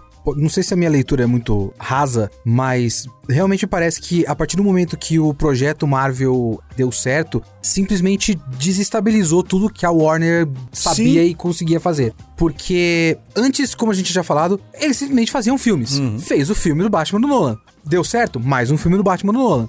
Não era este filme é o primeiro passo de um planejamento de uma rede de universo. Não, era só um filme. Faz esse filme bom. O filme foi bom? Faz o segundo filme e faz ele ficar bom. Sempre foi assim, porque sempre foi assim que se fez cinema. Foi. É assim que funciona cinema. Agora tudo tem que ser um universo compartilhado por causa da Marvel. Só que assim, a Marvel, tudo bem que já tinha planejamento e tudo mais, mas tava bem claro que o que eles estavam tentando fazer de início era faz esse filme aqui ficar bom, porque aí você cria a necessidade do próximo filme ser assistido. Eu acho que tem isso e tem o grande problema hoje, sei lá, uma série de acidentes que acabaram acontecendo por consequência de colocar todos os ovos na cestinha do Zack Snyder. Porque Eu é um bagulho. Porque o cara fez o filme do Superman e aí depois falou: beleza, então agora a gente tem que fazer o nosso universo compartilhado. Vai ser a partir desse Superman. Então nós temos uma visão. E quando você coloca no papel, é uma ideia boa. Porque pensa, várias coisas que a gente critica na Marvel, no plano Zack Snyder, seria o exato oposto. Porque a Marvel, ela. Várias das coisas que fazem a Marvel dar certo como empreendimento, não como obra artística, mas como empreendimento, é que os caras têm a tendência a controlar muito de cima pra baixo. né? Então as coisas são feitas porque a Marvel quer que sejam feitas. Então acaba que muitos dos filmes, hoje a gente percebe mais isso, eles são muito parecidos. Então, por exemplo, os caras vão dar um filme dos Vingadores na mão do cara que fez o Shang-Chi, que, vendo pelo Shang-Chi, é um diretor meia-boca. Mas é um diretor meia-boca controlável. Os próprios irmãos Russo, que não eram quase nada como diretor de ação, foram os caras que deram na mão deles o Vingadores depois do Joss Whedon. Joss Whedon era alguém. Os irmãos Russo, não. E o Joss Whedon teve um milhão de tretas porque os caras mandaram os recados pro Joss Whedon do que ele queria fazer. Ele falou, não, vou fazer o que eu quero. Exato. E aí a era de Ultron saiu aquela coisa É, maravilhosa que a horrorosa. gente viu. É, agora, aí a grande questão é, quando você faz um plano que vamos deixar tudo na mão de um cineasta e esse cineasta vai ser a nossa visão, em tese é muito da hora. Sabe, se você colocasse na mão de algum cineasta da hora, um grande cineasta bom, assim. Lembra quando tinha o tal filme do Super-Homem do George Miller? Sim. O cara do Mad Max? Sim. Sim. Então, Ele ia fazer uma Liga da Justiça, ele tinha escalado todo mundo, tem os atores, os Exato. arte conceitual. a gente tava discutindo isso agora, eu lembrei da possibilidade do George Miller, que eu acho que não é uma possibilidade real hoje, mas uma coisa que quase existiu. Então imagina se de repente o primeiro filme do Superman, em vez do Zack Snyder, fosse o George Miller e eles tivessem colocado tudo na mão do George Miller. Talvez fosse diferente. A grande questão é que eles deixaram tudo na mão do Zack Snyder, que supostamente era um cara fiel à obra original, Visionário, visionário. Visionário, Zack Snyder. Porque o que o Zack Snyder fez? O histórico dele. Ele reproduziu quadro a quadro 300 pro cinema e reproduziu quadro a quadro, em tese, Watchmen. Quando você olha bem superficialmente, você fala: caramba, esse cara vai pegar os quadrinhos e vai fazer os quadrinhos no cinema. Porque ele já fez isso duas vezes. Não é incrível? Em tese. E esse cara é um cara com uma visão estética muito reconhecível. tudo ia ficar com personalidade, coisa que às vezes falta na Marvel. De fato, falta na Marvel. Sim. O bagulho é que eles colocaram na mão desse maluco que é o Zack Snyder. E o que o Zack Snyder resolveu fazer naquele ponto, em vez de construir o universo da DC, ele, de certa forma, desconstruiu os heróis da DC. Ele não fez, tipo, o que a Marvel faz, que é fazer a versão básica do herói pra depois brincar com ela e, e desconstruir e tudo mais. Ele quis fazer a base do universo da DC com basicamente o Superman do Injustiça. E o Batman do Cavaleiro das Trevas. E o Batman do Cavaleiro das Trevas, que era uma espécie de desconstrução barra paródia do Batman normal. Então, eu acho que foi uma aposta esquisita, que fazia sentido no papel, que gerou uma série de outras escolhas que precisavam ser tomadas por conta dessa primeira. Então a coisa vai acumulando uma bola de neve e aí um monte de acidente no meio do caminho. Talvez não seja só que, tipo, a Warner é uma zona. É mais a Warner tá eternamente tentando consertar uma decisão ruim. Me dá essa sensação às Os vezes. roteiristas do Young Justice, só pra gente deixar aqui, Greg Weisman e Brandon Vietti. Os caras são bons. São bons demais. Em cima disso que o Léo falou, concordo praticamente com tudo, com exceção do ponto de que, tipo, tem que dar na mão de um cineasta. Não tem que dar na mão de um Não, cineasta. eu não tô falando cara. que tem que. Eu tô falando que a gente às vezes acha que a Marvel não tem personalidade. Então, em tese, muito em tese, uma solução pra isso é você deixar as coisas na mão de um cineasta visionário. Que é mais ou menos o que a DC tava fazendo, não só o Zack Snyder, mas também com o fato de que o produtor de tudo isso era o Nolan, né? É. Então os caras estavam o- deixando na mão de caras que tinham visões artísticas e estéticas próprias e não uma mesa de executivos decidindo de cima pra baixo como é a Marvel. Não que é o certo, mas parece ser o certo. É, na Marvel você tem o Kevin Feige, né? Que é o cara principal lá. E ele embaixo dele tem uma mesa de roteiristas pra fazer todo esse universo coeso. A fórmula hoje tá gasta e a gente tá falando que hoje os filmes são todos muito parecidos, né? Mas antigamente isso era até ali, acho que o final desse primeiro cur, né? Com o Ultimato, a gente tinha algumas ideias diferentes por causa de alguns conteúdos, né? Por causa de alguns personagens. A DC, pra mim, o erro dela foi justamente dar na mão de um cara que nem o Zack Snyder. Porque assim, ele vai querer impor a parte artística. E é uma discussão é longeva de é legal você fazer uma grande peça, uma grande obra de arte que ninguém quer comprar, ou você fazer uma obra de arte ok que todo mundo quer comprar. Então, acaba virando muito uma discussão. Ou a gente vai fazer um negócio comercial ou a gente vai fazer um negócio artístico? Do ponto de vista comercial, deixar na mão de um cara tipo Zack Snyder não parece a melhor escolha, porque realmente o cara não tá criando o seu produto pra você, ele tá criando a obra de arte a obra dele. de arte dele. Isso mesmo. Por exemplo, tudo isso em tese, tudo no papel, eu sou 100% a favor do Snyder Cut. Eu assisti o Snyder Cut e é uma das piores coisas que eu já assisti na minha vida. É um lixo enorme e indi- e imbecil de quatro horas. Mas eu gosto da ideia de você deixar o artista fazer a visão dele. Eu gosto. Agora, se você quer, tipo, formar uma rede de produtos, pensando a coisa do ponto de vista do produto mesmo, que eu não gosto de pensar. Eu acho horrível pensar assim. Do ponto de vista do produto, você precisa de um controle. E realmente, ao que parece, o grande trunfo Marvel é ter alguém que consegue organizar pra deixar a coisa coesa o suficiente. Não é super coesa. Exato. Para as pessoas saberem que se ele tá assistindo Mulher Hulk, ele tá assistindo a continuação de coisas que ele já viu antes. Pra gente não se alongar muito nisso, complementar, é legal o Léo ter falado tudo isso. E eu não tô passando pano pro Snyder nem nada, porque o, o Hitlerman sabe que eu não gosto também.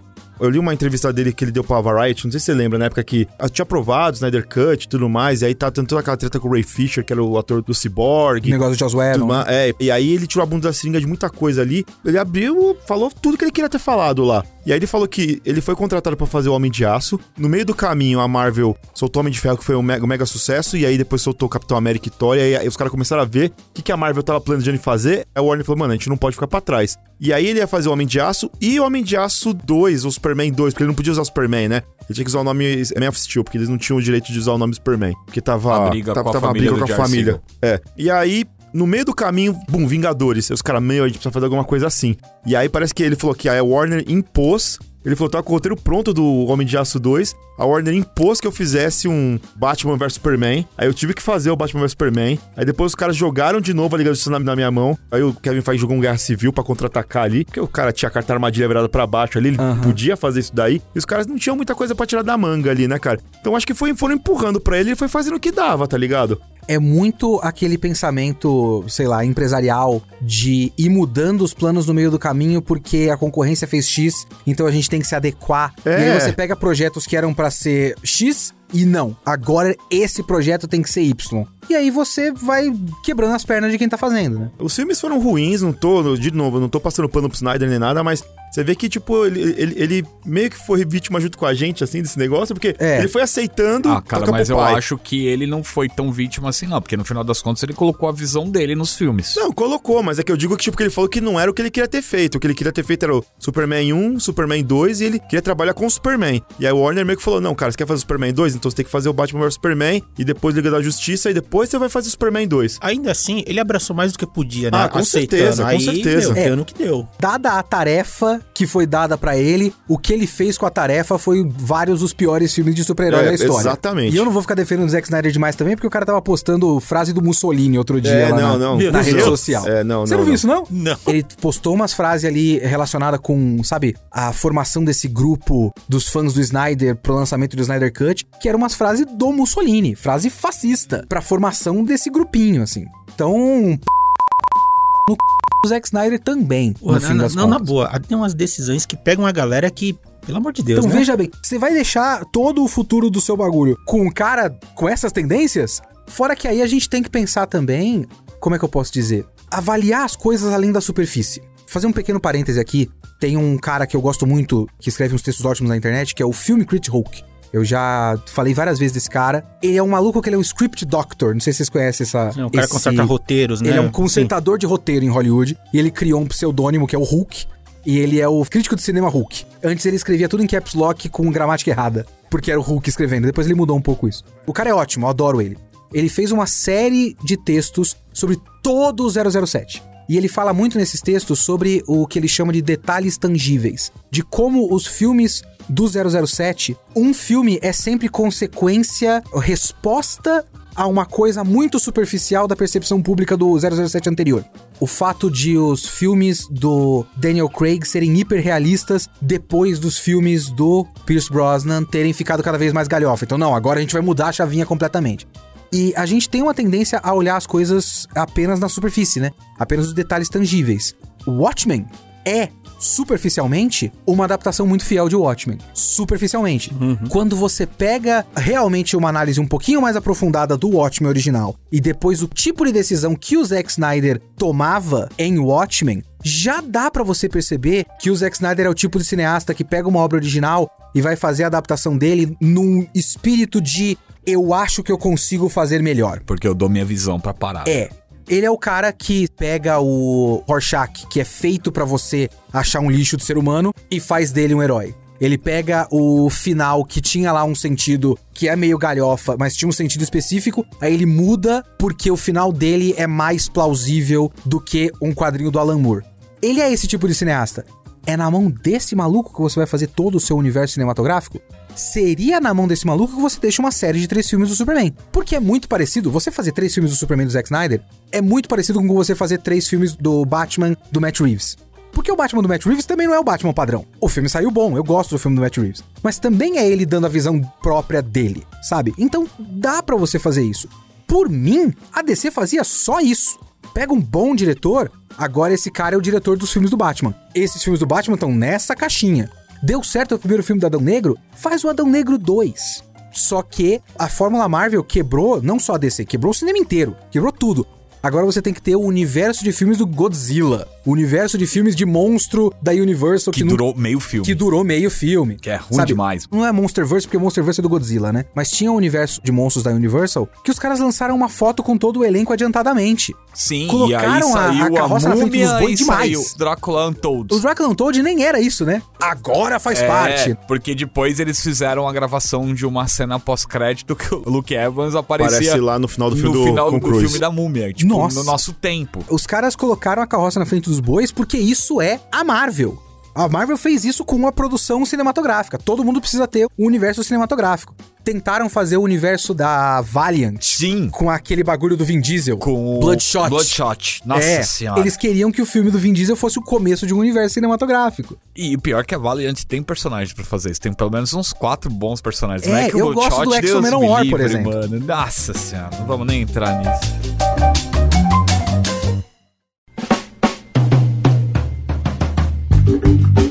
Agora um break no cinema para falarmos das animações. Será que o Cartoon vai acabar? Olha essa lista de cancelamentos. E aqui tem cancelamentos que não são só do Cartoon Network, tá? Também tem de HBO Max e outras mídias aí do conglomerado Warner Discovery. Então, foi cancelado Aquaman, King of Atlantis, Close Enough, Dodô, Elliot from Earth, Esme Roy, The Fungis, Infinite Train, Little Ellen, Mal Mal, Messi Goes to Okido, Mia's Magic Playground, Mighty Mesh Swords, Odo, The Holy Moon Show, Pac-Man the Ghostly Adventures, Summer Camp Island, The Runaway Bunny, Theodosia, Think Sick, Uncle Grandpa, Vitor e Valentino Yabadaba Dinosaurus, ou Dinosaurus. Deve ser alguma coisa dos Flintstones, suponho, né? Provavelmente, provavelmente. Flintstones crianças. É, eu, eu vou dizer que eu não manjo muito da situação das animações Warner, HBO, Cartoon Network, sinceramente. Eu sei que tem algumas aqui que eu posso pontuar, tipo esse Infinite Train, que a galera tava É, curtindo pra caramba, É tava sensacional. falando super Ele bem tem uma vibe deles. hora de aventura que assim, ele tem aquela mensagem pro adulto, ao mesmo tempo ele tem aquele visual lúdico pra criança. Uhum. Então você assiste com seu filho, você vê uma coisa, a criança vê, se lá, uma das coisas legais do Infinite Train aí, complementando o que o Gil falou, é que você tem um protagonista diferente em cada temporada, né? Você tem o trem, que é, tá sempre em todas as temporadas, só que pra cada protagonista e cada história ele se adapta ali, e aí ele vira uma outra coisa, e como ele falou, é bacana, porque tem duas linhas ali, né? Você tem o, o que a criançada vê, que é bonito, pelo traço, você tem robô, você tem correria, você Tem tem... a parte divertidona. E ao mesmo tempo você tem as mensagens ali que ele quer passar de uma forma. Porque, por exemplo, a primeira menina tem um dos pais dela se divorciando Uhum. na primeira temporada, e os pais não sabem lidar com isso, e a menina não sabe lidar com isso, e é muito mais profundo do que faz parecer, É, sabe? esses desenhos novos aí estão bem é, tratando de temas que são importantes pra você preparar a criança pra entender, né? Exato. O Augusto, por exemplo, gosta muito de Steve Universo Que hoje, é excelente. que é muito bom. Sim. Eu vejo com ele, ele curte muito e por mais que ele assista como um otaku, porque Sim. o que ele faz é a contabilização de quem são as pedras e quais são as fusões, Aham. as mensagens estão chegando, né? Agora, quando fala de cancelamento no Infinite Train, seria próximas temporadas, no caso, né? Porque Sim. já tem algumas. Tem quatro temporadas, a quinta falaram para, Para acabou, fazer. tchau. Tá, saquei. Porque esses caras eu vi lamentando no Twitter muito fortemente, assim. Que agora virou meio mídia perdida, porque não tem mais onde assistir esse, né?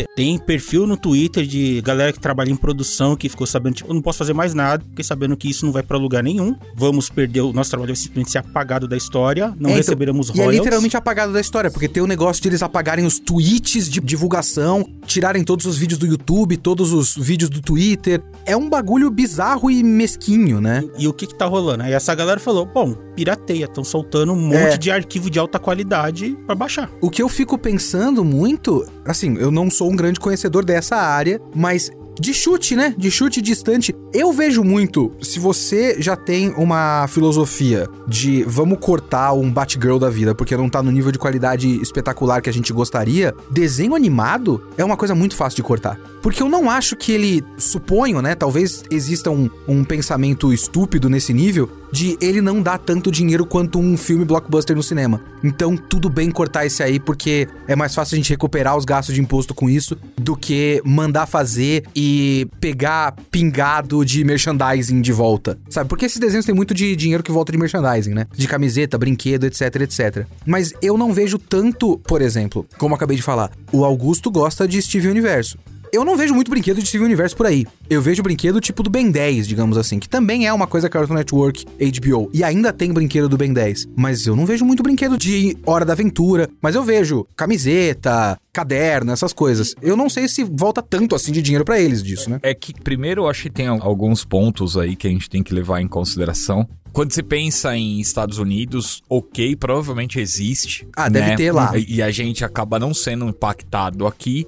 E aqui no Brasil não vem por causa do KD, por causa da lei de publicidade infantil, que basicamente esses caras vão trazer, né? Alguma empresa, sei lá, vai animar em trazer pra cá, pro Brasil, sei lá, uma linha de brinquedos do Steve Universe e não tem onde anunciar. Então você pega, por exemplo, uma Hasbro, hoje quem você vê fazendo mais publicidade, você vê a Hasbro anunciando em um ou outro canal a cabo e é obrigado a ir pro YouTube. E a gente sabe que para criança assistir YouTube existe uma força muito maior, né, dos pais ter que estar tá junto, acompanhando. Não é como você, por exemplo, ligar numa programação infantil matinal e tá passando comercial do Steve Universe lá e aí a criança fala: "Pai, eu quero que você compre" e tem lá vendendo que infelizmente, enquanto não mudar essa lei que a gente tem aqui, que é difícil pra caramba, não dá. No caso do Ben 10, tem que lembrar que ele já é resquício de anos atrás que ele foi pra TV aberta, Sim. foi um fenômeno. Sim, a questão que o Anderson pontuou faz sentido, mas eu vejo mais essa questão de Steve Universo não foi fenômeno de TV aberta, né? Não. Não foi anos e anos passando no SBT e todo mundo gosta, então tem isso. Mas, assim, quanto a cancelamentos Warner, ou então o fim da Cartoon Network, eu acho que seria muito esquisito se acontecesse o fim da Cartoon Network. Porque eu acho que a Cartoon Network ainda é o maior canal de, de desenho da TV a cabo, não é? Ou já foi superado por alguma outra coisa? Não. Ele ainda é. Você simplesmente acabar com um bagulho que é a sua marca infantil é complicado. A gente tem as limitações de publicidade aqui no Brasil, mas eu não sei se se aplica aos Estados Unidos. Não, não, lá fora não. Mas eles venderam o Warner Channel, que era um senhor canal deles, né? Eles fazerem do Cartoon também não seria é. nada. E a gente falou aqui no começo do podcast, você mesmo repetiu várias vezes sobre tomadas de decisões estranhas, né? É, então. é, por exemplo, acabou o bloco do Tsunami, né? O Tsunami já era. O Tsunami já era. E o Tsunami tava bombando, inclusive com One Piece sendo exibido 22 horas. Então, e se os caras acabaram com um negócio que tinha audiência, que fazia sentido, que as pessoas gostavam, as decisões dos caras estão esquisitas, né? O Warner Channel, assim, pra gente TV a cabo lá nos Estados Unidos é TV aberta, né? Ou não? É. O Warner, Warner Channel, é TV aberta. Ah, tá. Uma coisa que a gente tem que pensar sempre é que, assim, todos nós aqui do podcast, né? A gente tenta se informar o máximo possível. A gente tá tentando passar as informações que a gente tem sobre bastidores e sobre o funcionamento do mercado e tal. Não somos grandes especialistas, mas a gente tenta se informar. Pra gente, já é difícil entender certas decisões pra galera de fora, as decisões não fazem o menor sentido. Para quem tá menos ligado do mercado do que a gente, e a gente não tá tão ligado assim quanto grandes especialistas de fato, isso não faz o menor sentido. É só tudo uma série de decisões arbitrárias de querem acabar com os desenhos que eu gosto, querem acabar com as séries que eu gosto. Eu ainda continuo, isso assim, principalmente pegando algumas migalhas aí nas conversas, nas declarações, nas entrevistas, eu ainda acho que ele tá indo pro lado do destruir para construir, mesmo com as animações. Se esse cara não parar não frear tudo que tá acontecendo, tudo que tá solto. Tem muita coisa sendo produzida. E aí o cara vem com um cargo de CEO que carrega uma responsabilidade enorme e que ele já conseguiu exercer com um sucesso grande na Discover vai olhar tudo aquilo e vai falar: tá, beleza. É importante a gente sempre reforçar uma coisa: a gente não é a favor de como as coisas estão andando. Mas como funciona dentro de uma empresa quando você assume um cargo, olhar e falar: cara, isso aqui tá tudo errado, não dá para seguir desse jeito. Uma certa vez eu assumi um cargo num grande portal de internet. Eu não vou dar detalhes, mas eu trabalhei num grande portal de internet onde eu entrei para cuidar de uma área específica quando eu cheguei lá, que eu olhei, tinha algumas gambiarras feitas lá no meio que simplesmente não era possível seguir, sabe? Não dava para você começar um trabalho sem chegar e falar, gente, desculpa, mas eu vou ter que receber todos os reportes de vocês, todos os relatórios, saber todos os processos, saber como tudo tá andando e aí chegar e tomar a decisão de falar, olha, infelizmente eu vou ter que desligar algumas pessoas, vou ter que contratar outra, a gente vai precisar de uma pessoa para fazer uma auditoria, porque isso daqui que tá acontecendo. Não dá para gastar tudo isso e ter esses resultados e aí você acaba passando por vilão, mas é uma limpeza que você tem que fazer antes de você começar a dar um novo ar para casa. E aí, o que ele tá fazendo é, na minha cabeça, é justamente ele pegou cada uma dessas áreas ali. Como é que tá isso? Quanto que estão gastando para produzir isso? Qual que é o retorno? Não dá para continuar produzindo isso. Segura, cancela, segura, cancela. A maneira como ele tá fazendo para mim tá errado, que é simplesmente desligar sem comunicar, sem falar, sem avisar. Virou uma máquina de carne, né? Ele tá o, destruindo. O meu ponto é justamente esse. Você começou a falar aqui da sua experiência e você conseguiu falar: "Eu não vou dar detalhes, mas foi um portal de internet". Foi possível você fazer isso porque não foi uma coisa pública. O que ele tá fazendo é uma coisa muito pública. Ele tá mexendo com um trabalho de coisas que tem fãs e tem expectativas e tem pessoas com voz na internet para comentar e tá simplesmente, sabe, coisa que você tinha notícias, notícias, notícias de tá fazendo, terminou a gravação, tá em pós-produção e de repente não existe mais. É uma coisa pública demais. Eu suponho que ele tá contando com a força do tempo. De ele vai destruir tudo, todo mundo vai ficar com muita raiva, todo mundo vai ficar muito p... vai comentar, comentar, comentar, comentar, e aí ele vai começar a lançar isso, lançar aquilo, lançar aquilo, e daqui uns 5 anos ninguém lembra direito que houve a grande Operação Terra Arrasada da Warner Bros. Discovery. O que torna a coisa piorada na visão geral é que, além dele estar tá fazendo isso e ser público, ele mesmo meio que tá se expondo, né? Que ele tá Sim. indo a público e falando, ó, oh, vai acontecer isso, isso e isso faz reunião, transmite negócio. É, que é a, a parte que mais me dá preguiça, porque eu não sei mas me dá a impressão de fora que ele quer virar uma personalidade de mídia também, né? Quer ser o, o CEO estrela, que é os Jeff Bezos e Elon Musk e Zuckerbergs. Ele quer aparecer também, né? Ele quer que falem o nome dele. E aí ele começa a virar. A gente já comentou isso em outros podcasts aqui. Começa a virar herói do pior jeito possível. Todo mundo falando dele, mas falam mal, mas falam. Então ele, Não, já, mas ele já tem, tá bem. Tem uma galera que considera ele um grande herói contra esquerda desconstruída. Que tá acabando com o filme de mulher e o. Ah, tipo, o provável cancelamento do Super Choque, por exemplo, vai ser comemorado por essa galera e o Zaslav vai ser um herói. Que, ah, filme de preto, que bom que foi cancelado. Zaslav, nosso herói. Isso existe. Isso existe. Eu sei que existe. Isso é que eu Tem vídeos direto. A cara dele tá sendo colocada que nem o pessoal coloca com o Elon Musk, grande herói dessa galera, sabe? É uma coisa real, assim. Mas sabe o que eu acho que vai acontecer, cara? Assim, como o Anderson falou e a gente comentou aqui, realmente o cara é um cara de negócios e o cara precisava colocar um band-aid ali para estocar a parada. Tinha que colocar porque tava muito cagado, muita coisa lá. Ele tá fazendo da melhor forma possível? Não tá fazendo da melhor forma possível. Como você falou, ele vai usar a força do tempo para fazer funcionar. Daqui a dois anos vai sair um filme desses aí de super-heróis, tipo Superman, Batman, alguma coisa. Bater bilhão, não Bater bilhão, não sei o que lá, e galera, nossa. Ele estava certo ele esse tempo todo. Ele estava certo esse tempo todo. Esse cara aí é visionário, esse cara sabe o que tá fazendo, olha. E ninguém nem vai lembrar desses cancelamentos, cara. Dos desenhos eu vou. Não, a gente vai, mas. Mas mano... eu acho que os desenhos voltam. Aí é um, é um achômetro total, mas de novo uma coisa que é inevitável para ele e para qualquer um que for trabalhar com streaming os caras têm que produzir conteúdo e produzir conteúdo para todas as idades, para todas as etnias. Esses caras não têm como fugir disso. Mas cedo ou mais tarde, ele vai ter que isso se tá vindo da cabeça dele, se não tá vindo da fanbase idiota, que a gente sabe que tem um monte de fanbase não, claro, idiota. eu não tô nem dizendo que é isso que ele está fazendo. Sim. O tipo de coisa que ele tá fazendo tá gerando essa reação. É né? claro, é porque tem um monte de idiota oportunista que quer projetar aí o Sim. que quer no espírito dos outros e a gente sabe e é uma bosta. Mas assim, é inevitável que esse cara vai ter que produzir conteúdo. Ele Sim. vai ter que produzir desenho, ele vai ter que produzir documentário, ele vai ter que produzir animação, ele vai ter que produzir filmes, séries, e não tem jeito. Então a gente sabe que ele pode tomar essas decisões. Agora ele vai fazer, muita gente vai ficar chateada, mas amanhã ou depois, com a força do tempo, provavelmente esses caras vão voltar a produzir para eles. Ou se não for produzir para eles, aí ele vai se ferrar mais ainda porque vai produzir pro concorrente dele e vai trazer assinante pro concorrente. A Netflix tá aí, meu, ele já tá conversando com esses produtores. Ah, tem uma chance muito grande. É aquele que a gente tava falando do Sandman, né? Sim. Se o Sandman não for renovado, que eu acho que vai ser, assim que sair a notícia, a Prime Video tá falando com esse cara. Opa, sabe? já tem uma limusine na porta da casa do Neil Com certeza. um tapete vermelho falando: o senhor pode se dirigir até o prédio da Amazon ali, por favor? Tem essa bolsa de dinheiro aqui, é sua, senhor? É. é.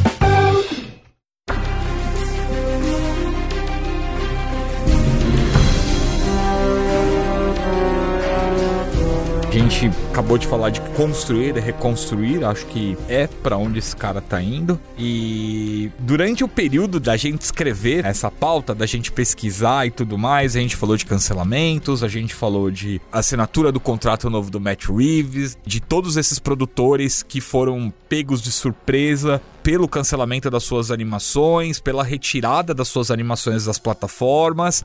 Harry Potter já tinha sido retirado de tudo que é lugar. É uma coisa que também vale a pena a gente falar aqui, porque eu imagino que em algum momento, provavelmente em 2023, o anúncio dessa nova plataforma, a fusão entre a HBO Max, a Discover e toda a linha jornalística da CNN e tudo mais que eles vão trazer ali, vai se criar um nome, XPTO, que a gente não faz a menor ideia qual que é, e vai ter um gasto absurdo de dinheiro, que os caras vão precisar divulgar isso, alardear isso pra tudo que é canto. Espero que eles coloquem um dinheiro aqui pra gente divulgar também, né? Opa. né? Todo mundo aqui vai curtir, divulgar, muito né? Bem. Falar bem deles. Sempre gostei. Nunca critiquei. Sou muito fã dos Zaslav, Sou muito fã dele, inclusive, viu? Sr. David, muito fã favor. desse é. Mas No meio disso, a gente falou de Kevin Feige, falamos ali de uma figura central. Surgiu um nome, Dan Lin, um produtor taiwanês de 49 anos, conhecido aí por ser produtor de grandes é, franquias, grandes filmes, como It a Coisa, o filme do Aladdin live action e principalmente a franquia Lego. Lego The Movie, Lego Ninja, Lego Batman, ele foi produtor de tudo isso e é o cara que hoje desponta nos principais portais do mundo como o cara para assumir toda a linha criativa da DC super-heróis, séries. O Kevin Feige deles. Além de ter essas coisas boas que eu falei, o cara tem algumas bombas na carreira, tá? Ele tem o Death Note de 2017, aquele que o Clayton ama. Não, eu não, a Thaís. eu não. Aquela versão americana lá, É, né? a Thaís adora. É, com o William Dafoe. Ele tem Godzilla, o Rei dos Monstros. Ah, ok. Ele tem Godzilla vs Kong. Legal. E ele tem algumas outras séries de menor expressão. Ele foi produtor ali e teve envolvimento direto. Então, é que a gente tem que lembrar também que ele é produtor, não diretor, nem roteirista, nem nada. Talvez ele tenha feito algum roteiro de alguma coisa, ou direção de alguma coisa, mas ele é produtor. Então, ele tem bombas na carreira, é porque quando você é produtor, você produz um monte de coisa, né? Então, obviamente que você não vai acertar tudo. Não é como se você fosse um diretor autoral e o, o Nolan tem, tipo, seis filmes só, sabe? Então, ah, obviamente o cara tem uma coesão na obra dele. O cara não tem uma obra, o cara tem um negócio. Não conheço direito esse cara, mas se esse cara é um produtor de coisas como o filme do Lego, talvez ele seja um cara bom de costurar acordos, né? Sim. Porque o filme do Lego é um filme que é uma amálgama de propriedades intelectuais, né? Eu adoro o filme do Lego. Eu também. O Lego Batman é ótimo e o filme do Lego também é. Eu acho que eu gosto mais do filme do Lego do que o Lego Batman. Mas eu só vi esses dois. Incrível. E eu fico até, de certa forma, feliz porque a gente vive uma era que talvez seja projetada especificamente pra me irritar. Porque é inacreditável a quantidade de coisas que é essa amálgama de propriedade intelectual vazia, tipo multiversos. O jogo? O jogo. Que é Jeff, só cadê o Jeff? o, Space, o filme do Space Jam lá do LeBron James. Concordo com você, esse daí me irritou. Esse me irritou. Que é o, o, o filme do, do Space Jam do cocô. LeBron James, eles são basicamente você pegar uma Warner da vida e é só uma apresentação de PowerPoint. Tipo, olha a quantidade de propriedades intelectuais às quais nós temos acesso. Olha aqui, você lembra disso aqui? Isso é bom. O filme do Lego é o único que é bom disso. Deixa eu só dar mais um overview da carreira do cara completa, porque assim, ele tem muitas coisinhas legais assim na mão. Então, ele foi o executive producer da série do Máquina Mortífera. Eu gosto da primeira temporada, o resto eu não gosto. 48 episódios, ele tava com tudo. Então, To- na do maioria dos episódios. Mas eu sei que não é culpa dele, é culpa do ator que faz o Riggs Sim. lá, que é um babaca do caramba. Sherlock Holmes, do Robert Downey Jr. no 2. Olha ele só. também foi o executive Aí, ó, producer. amigo do Guy Ritchie. Aí, Aventura Lego 2, ele é o produtor também, já tá anunciado, já tá trabalhando nesse, né? E tinha mais umas coisas aqui que eu tinha separado. A Pedra Mágica, Os Infiltrados, Os Infiltrados é o Scorsese? foi o executive producer. E aí ele tem já uma galeria de filmes em que ele é já acreditado, como o filme do Johnny Quest, Máquina Mortífera 5, Sherlock Holmes 3 do próprio Robert Downey Jr., Aladdin 2. Aladdin Aladdin 2. O que ele vai fazer no 2, cara? Eu não sei. O live action da Disney? É, o live É, o action. gênio agora Se é ele outro. for realmente é, pra Warner, não vai fazer mais, né? Porque Não, não vai produzir não. o bagulho da Disney. Ele tá listado como produtor da Pantera Cor-de-Rosa, mano. E uma série chamada Unigata. Eu não conheço, confesso que eu não conheço essa É legal. série. Ah, é uma É animaçãozinha, né? Não, Infantil. o Gil viu tudo, cara. É inacreditável. O Gil tem filho, cara. Mas você também tem, né? eu também ia tenho, falar- mas eu não tenho tempo. Eu admito que eu uso meus filhos como desculpa, porque eu gosto de desenho, eu gosto de Sei. assistir. Não, eu também. De toda essa lista lançada aqui de cancelamento, boa parte não passou aqui no Brasil, mas tem outras ali que eu assistia, eu conheço, é legal. Acampamento de verão, se assistia. Assistia. Mas ó, antes da gente continuar, eu quero fazer um- um- uma reclamação aqui, porque o senhor Abraços colocou os filmes do Godzilla, que não são bons, assim, tipo, ótimos, mas são ok, no mesmo patamar de Death Note aqui, como coisa ruim. É um pouco exagerado, Ah, né? eu achei muito exagerado a sua parte, isso daí. Godzilla, Rei dos Monstros e versus Kong não é tão ruim assim quanto Pega, Death não, Note, pega cara. a briga de monstros, tira o resto, É. só deixa as brigas de monstros ali Death já dá um Note é realmente é um lixo, cara. Podia pegar fogo e... Puf, Mas assim, o negócio é que não vou fingir que eu conheço o trabalho de Dan Lin, não. Como não? Den Lin, cara. É, uh. Uma coisa que eu concordo com você 100%. O fato dele estar envolvido com Lego e ter feito um ótimo trabalho com todas as produções Lego aqui que ele estava envolvido, Lego Batman, Lego Movie e tal, pra mim, credencia bastante o trabalho dele como produtor. Porque É o difícil. negócio de você ser um produtor é você organizar o trabalho, colocar dinheiro e receber dinheiro de volta e você fazer acontecer, né? Coisa que a gente sabe que precisa pra esse universo acontecer é ter um cara que consiga planejar, organizar Exato. e fazer as coisas acontecerem. Que não é você colocar, como a gente tava falando, eles colocaram tudo nas costas de um cineasta. E a Marvel não tá nas costas do James Gunn. Tá nas costas de um produtor, que é o Kevin Feige. São especialidades diferentes. Caso isso se confirme, vamos até torcer, né? Porque eu não quero ficar vendo filme ruim. Olha, eu Não gostaria muito que esse cara entrasse e os caras dessem uma bicuda no Walter Ramada lá, porque olha. Vai ser. Todos os textos lidos até esse momento dizem que ele assume o lugar do Ramada e o Ramada vai fazer todo o trabalho de transição pra ele pra isso. Então, Walter Ramada aí já fez hora extra aí, já, cara. Eu acho que grande parte do problema ali do universo da DC no cinema tem o nome dele ali. É ele que colocou o Snyder lá? Foi. Ô, rapaz. Foi ele que falou pro Snyder, faça Batman vs Superman, a gente tem que bater de frente com Vingadores. Inclusive, ele foi uma das peças centrais de todo o bafafá lá com o Ray Fisher, lá, o, o ator Cyborg. E o foi- Josueldon. Ele defendeu o Josueldo até o final, é Que meu beleza. amigo. É, exato, cara. Se Walter Ramada aí, podia dar a mão pra ele e os dois iriam cantar com Baiá. Talvez seja cedo pra comentar, mas com toda essa mudança, essa reformulação, quando começarem a fazer os filmes que vai construir a nova linha da DC, será que vai ser como antes também, que vai ter um monte de executivo dando pitaco de não, bota isso, ah, não faz assim Sempre no filme? tem, né? então sempre tem, mas aí eu acho que o Ele o- vai os- segurar o mais, né? Zaslav, ele vai segurar mais essa parada. Aí eu acho que o lance dele pendurar a melancia no pescoço como ele tá fazendo e se expondo desse jeito tem um lado negativo, mas também tem um lado positivo. Ele não vai querer que as produções em que ele esteja envolvido di- diretamente daqui pra frente sejam bombas para as pessoas ficarem atirando shuriken nele e É. tomate enquanto ele estiver andando na rua. Obviamente vai deixar os caras trabalharem.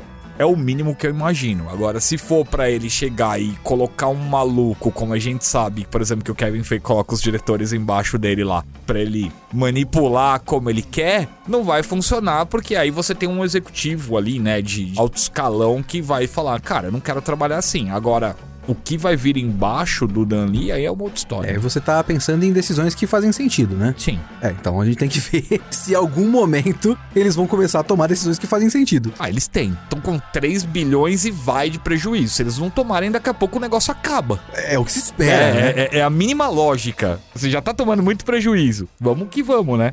Bom, a gente não tem muito como falar se vai ser bom ou não, né? A gente acredita que vai seguir uma fórmula Marvel.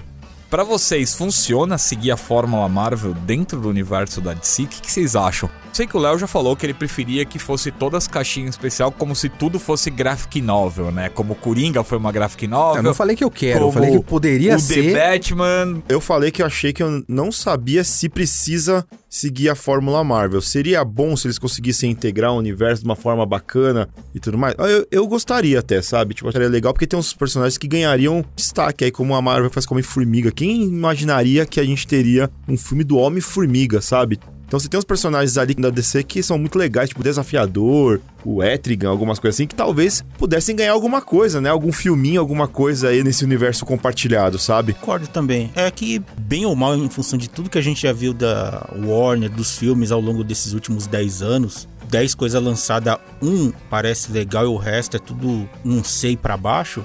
É sempre bom, acho que ter alguém ali pra manter a coisa coesa e ter um filtro. Mas eu acho que tem que não empurrar pra ficar, não, tudo no mesmo universo. Não, é dar liberdade ou entrega um negócio de qualidade. Aí que tá. O que, que eu penso? Eu, particularmente, não acho que precisaria fazer um grande universo compartilhado. Eu também não posso viver fora da realidade. É isso que vai acontecer, ponto. É isso que eles querem que, que aconteça, porque é assim que a nossa cultura pop existe hoje em dia. Eles querem criar uma rede que cria a necessidade de você assistir. Dá pra fazer isso com um ADC? Obviamente que dá. A fonte dessas histórias continua sendo os quadrinhos, os quadrinhos têm isso. O que eu acho que eles precisam entender é. Quando eles começaram com essa palhaçada toda, que o Cleiton até tava falando, que eles mandaram fazer o Batman vs Superman depois do Homem de Aço e tudo mais, é que uma coisa que a Marvel faz bem é criar expectativa. Então, a Marvel não lança Vingadores todo ano. A Marvel vai lançando um filme aqui, uma série aqui, um outro filme aqui, e vai criando, te dando diquinhas e te dando pequenos easter eggs e cria expectativa pra quando chegar no mega evento, você tá muito hypado pro mega evento. Você, você quer ver um bom exemplo disso? Tem. Ah, não, não vou falar. Deixa quieto. Porque ele não Mas assistiu eu já ainda. tomei spoiler do que que é. O quê? Do Wolverine? Do Wolverine e do Hulk indo pro espaço. Ah, então não, então deixa eu falar. Deixa, eu- então, então- então deixa eu voltar. O maldito inferno, Cara, mas- mas- vocês mas- que soltam spoiler É. de tudo antes da hora. Mas é um easter eggzinho, cara, que se você não pausar É, o não episódio, peguei. você não vê. Mas aí você tem a Jennifer Walters, Walters. é, vendo lá o negócio de emprego, porque ela é demitida lá e tal. E aí- aí tem lá, homem com garras metálicas causa problema em bar, Briga no bar. dentro do bar, sei lá. Ah, peraí, você está falando de She-Hulk? É. Ah, tá. Então, os caras vão criando a expectativa e eu acho que um dos vários erros da condução da Warner com a DC no cinema é que eles não queriam só criar expectativa. Eles queriam o tempo todo te dar mega evento.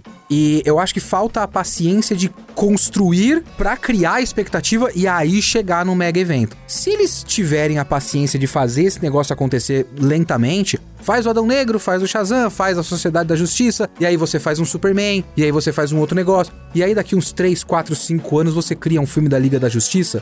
É perfeitamente possível. Um negócio que eu acho que a Warner barra DC pode fazer e deve fazer, aparentemente, que pode ser o diferencial e que é, eu acredito, o diferencial da DC nos quadrinhos é dar, como o Gil acabou de falar, a liberdade dos caras de também fazer coisa paralela. Porque hoje eu acredito, ó, lembrança de cabeça aqui, desde o advento do Homem de Ferro, tudo que é Marvel Studios é obrigatoriamente canônico e dentro do universo do negócio. Mesmo o Arif ainda entra na história de ter universos paralelos e ainda é usado, mesmo que não seja diretamente construção pra algo, ainda é usado pra criar ideias, tipo a Capitã Carter, que no filme do Doutor Estranho não é a mesma do Arif, mas a ideia da Capitã Carter já foi criada no Arif. Então tudo é oficial e tudo é canônico e tudo é a construção pra alguma coisa. Se a DC tiver ao mesmo tempo um universo central, o Adão Negro, por exemplo, que faz parte de um universo oficial, junto com o Shazam, e aí cria um novo Superman, etc, etc. Ao mesmo tempo que eles dão a liberdade de, beleza, o Matt Reeves tá fazendo o Batman dele, que não é o Batman do universo oficial. O Todd Phillips tá fazendo o Coringa dele, que não é o Coringa do Matt Reeves e não é o Coringa do universo oficial. A DC já faz isso nos quadrinhos, muito mais do que a Marvel. A DC tem os selos paralelos que, por exemplo, o Black Label é muito usado pra isso. E é maravilhoso. Eu não gosto muito do Black Label. Mas o cara que faz lá o Três Coringas, esse Coringa não é o Coringa da revista mensal. E quando faz o Batman amaldiçoado, não é o mesmo Batman do Batman impostor, Mas, mas deixa, eu- etc, deixa eu perguntar etc. Você não acha que isso podia ser um tiro no pé em relação ao cinema? Porque você teria o tempo todo o público, não o pessoal lá de dentro, mas o público comparando um com o outro, como é o caso, por exemplo, do Flash. Você tem o Flash o Ezra Miller, você tem o Flash o Grant Gustin. E os caras não param de encher o saco da galera falando que querem o Grant Gustin ali, querem que o Flash oficial seja ele. Não consegue separar isso daí. Esse aqui é um Flash, esse aqui é outro Flash. Pro grande público, tudo é o Flash ali, É tá ligado? complicado, eu entendo isso, porque você tá fazendo com o grande público, né? O público leitor de quadrinhos consegue fazer essa comparação perfeitamente bem. Não, consegue. Mas esse é a com muita minoria, né? Esses filmes não são feitos para o Pra público de público quadrinhos. quadrinho. Essa é a minoria. Né? Esse é o Esse é o negócio. problema. Porque você tem o o Batman do Matt Reeves, que é legal, eu gostei também. Você gostou de algumas Ah, coisas? eu gostei, eu gostei É. de algumas coisas. Só no último, só não gosto muito do último curso. Talvez, vai, os caras lançam lá um Batman novo. Não é o Bat Affleck, não é o Michael Keaton, não é desses caras. É um Batman novo aí, e é legal também. Só que ele é mais puxado pro super-herói mesmo, não é tão pé no chão. Ele é um negócio mais voltado pra Liga da Justiça já, já pensando nisso já, sabe? Quando a gente pensa em cinema, tudo bem, já tá entranhado na gente, já é comum, mas pode ter ator diferente ou herói interpretado por pessoas diferentes. A diferença é que TV, quadrinhos, essas coisas, a galera que assiste é mais consumidor daquilo, a galera que é o é o nerdão. No cinema, assim, tem o público nerd que ajuda a movimentar porque ele faz barulho falando se aquilo é bom ou não. Sim. Mas o que importa ali é com a massa, a, intenção galera é que não manja. todo mundo. É Exato. grande massa. Então, assim, se o filme for bom, se ele se atrair por si mesmo, cara, Mas é que, mas vai é que tá, você independente do nerd. Do, Sim, mas você nerdão. não acha que vai confundir a cabeça do grande público? Porque um dia o cara vai lá e, ah, beleza, o Batman é o fulano.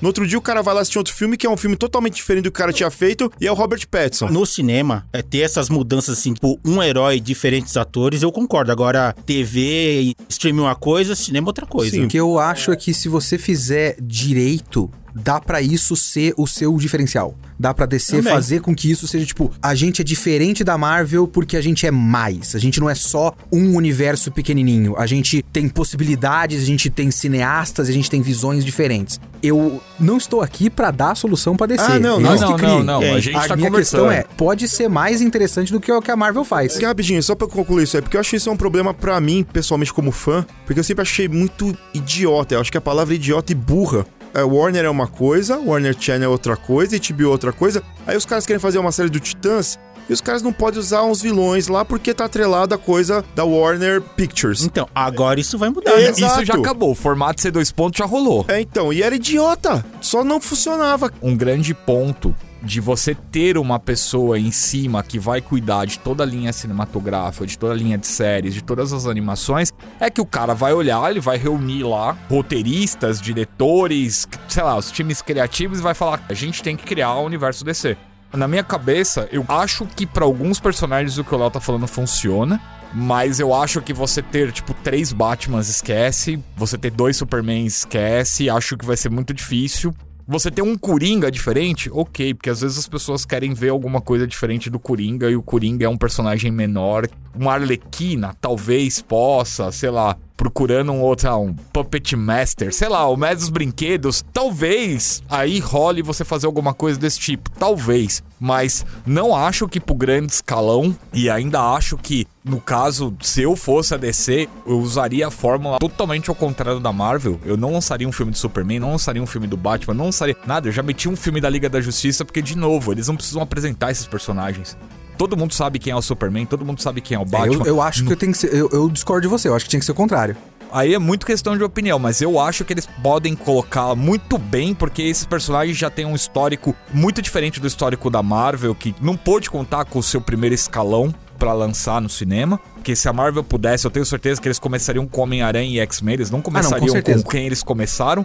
Mas assim, é muito mais fácil os caras fazerem um filme apresentando, sei lá, a tríade e a partir dali abrindo e mostrando que o universo DC tem um milhão de personagens que eles podem fazer o que quiser lá, do que eles começarem de novo um filme de Superman, com a origem de Superman, 10 anos do Superman, pra depois apresentar, sei lá, um personagem mais B dentro do universo, como por exemplo o Átomo. Cara, eles não precisam fazer isso. Tudo bem que isso foi feito com o Zack Snyder, né? Mas isso já foi feito. O que você tá falando já foi feito. Já não deu certo. Não foi feito, porque se você parar pra pensar, os caras lançaram Homem de Aço. Antes do Homem de Aço, a gente tem que voltar a fita um pouquinho antes. Teve cinco filmes do Batman antes do Homem de Aço. Aí teve o Lanterna Verde separado. Aí teve uma Mulher Maravilha separada. Quando os caras foram juntar o Batman e o Superman, foi aquela desgraça. Mas eles já tinham colocado todos esses personagens separados um monte não, de mas vezes, cara. pro, separado em planos completamente diferentes. Mas eram os personagens numa, separados. numa questão de planejamento de construção de universo, eles só fizeram um passo antes de um filme da Liga da Justiça, que foi o Homem de Aço. Porque o BVS é um filme da Liga da Justiça. O BVS é exatamente isso que você tá falando. É um filme que Não é, cara. já pressupõe que você conhece o Batman, já pressupõe que você conhece a Mulher Maravilha. Então, mas aí, de novo. Eles já tinham criado o filme do Superman O antes, problema beleza. é Mas eles já que pressupunham. era- O problema era o Zack Snyder. É, ponto. Era o visionário. É que assim, Bever Superman foi uma coisa de retalho. Porque a Mulher Maravilha ela é só jogada ali. E, e pior que. E foi a coisa que mais deu certo. foi a no coisa filme. mais legal, é, mas ela só foi jogada ali, né, cara? E os caras estragaram essa aparição dela no trailer. Tivesse sido não no trailer, Só no filme, só beleza, no filme, cara. é. Mas aí os caras escolheram um vilão ruim, porque jogaram o Apocalipse ali, escolheram, eu acho que um Batman numa fase ruim, porque eu não pegaria o Batman do era o Cavaleiro das Trevas. aposentado, né? Não, não dá, gente. O Batman do É, Cavaleiro é das tudo Trevas ruim não naquele dá. filme, cara, é que tá. E aí, Léo, eu falo que por que, que eu não concordo muito com o seu ponto de vista? Você teve Man of Steel, Batman vs Superman, depois o filme da Liga da Justiça. Batman vs Superman já era. Começa errado quando você não fala que é o universo da Liga da Justiça, o universo DC. Já começa errado porque é o Snyderverse. É o universo que esse cara criou com a visão dele. A gente tem esse ponto de vista. O que a Warner DC tava criando não era o Snyderverse, tava criando o universo DC. É que depois o próprio Snyder, com o, o exército de Minions que ele mesmo criou e tudo Os mais. bots no E Twitter. os bots no Twitter. Aí criou-se a ideia de que aquilo é o Snyderverse que tem que ser. Hoje você tem uma galera, metade deles é bot de Twitter, que acredita que o Snyderverse é mais importante do que o universo da DC. O Snyder podia estar criando o Snyderverse? Sim. A DC estava criando o universo da DC. Eu não sei, cara. Eu tenho muita O dúvida plano sobre dos isso. caras era o que você tava falando. Um enorme erro deles foi colocar na mão do, do Snyder que tomou pra si e fez o bagulho dele. Deixa eu só falar uma coisa, um, um última coisa. O plano deles era tão bom, tão maravilhoso, que o principal personagem da Liga da Justiça, que é o Superman, eles não podiam usar nas artes de divulgação Então. porque os caras tinham matado o Superman Por isso no, que eu digo. no filme anterior. Eu não concordo com o que você acha que deveria ser feito. Eu acho que já tentaram fazer uma vez e deu errado. Fizeram o problema é que também é difícil tomar o exemplo do que eles já fizeram antes, porque aquilo já tinha uma série de outros asteriscos. Como, por exemplo, isso que você acabou de falar. Nunca que você poderia deixar acontecer de você fazer o filme chamado Liga da Justiça sem poder usar o Superman no centro de todo e qualquer pôster desse bagulho. Ele tinha que estar no centro. E lógico, mais uma vez, é uma coisa meio idiota. Quando você faz um filme chamado Vingadores, Vingadores a gente esquece, a gente não pensa muito nisso. É um nome meio estúpido, né? Mas Vingadores é um nome negativo, é um nome meio pesado. Daria pra você pegar Vingadores e fazer um negócio mais pesado, mais urbano, mais violento, se você pegar pelo nome. Quando você pega o nome mais bobo de todos, Liga da Justiça, que só um nome menos bobo do que Super Amigos. Que também funcionaria muito legal um filme chamado Super Amigos no cinema. Funcionaria. Mas se você pega um negócio chamado A Liga da Justiça, não tem como você fazer o cartaz que parece um documentário sobre o Holocausto, sabe? Preto, branco, tons de É, cinza. é horroroso. Então, não dá pra você tomar tudo que você tá dizendo, que o. Anderson tá dizendo, que eu já não concordo. Mas não dá pra dizer que o exemplo anterior mostra que não daria certo. Dá pra dar certo fazendo do jeito que o Anderson está dizendo, sim. Eu acho que um outro jeito seria melhor, mas dá pra dar certo, sim. É, no fim das contas, a gente quer que os caras façam bons filmes desses personagens e que funcione legal no cinema, né?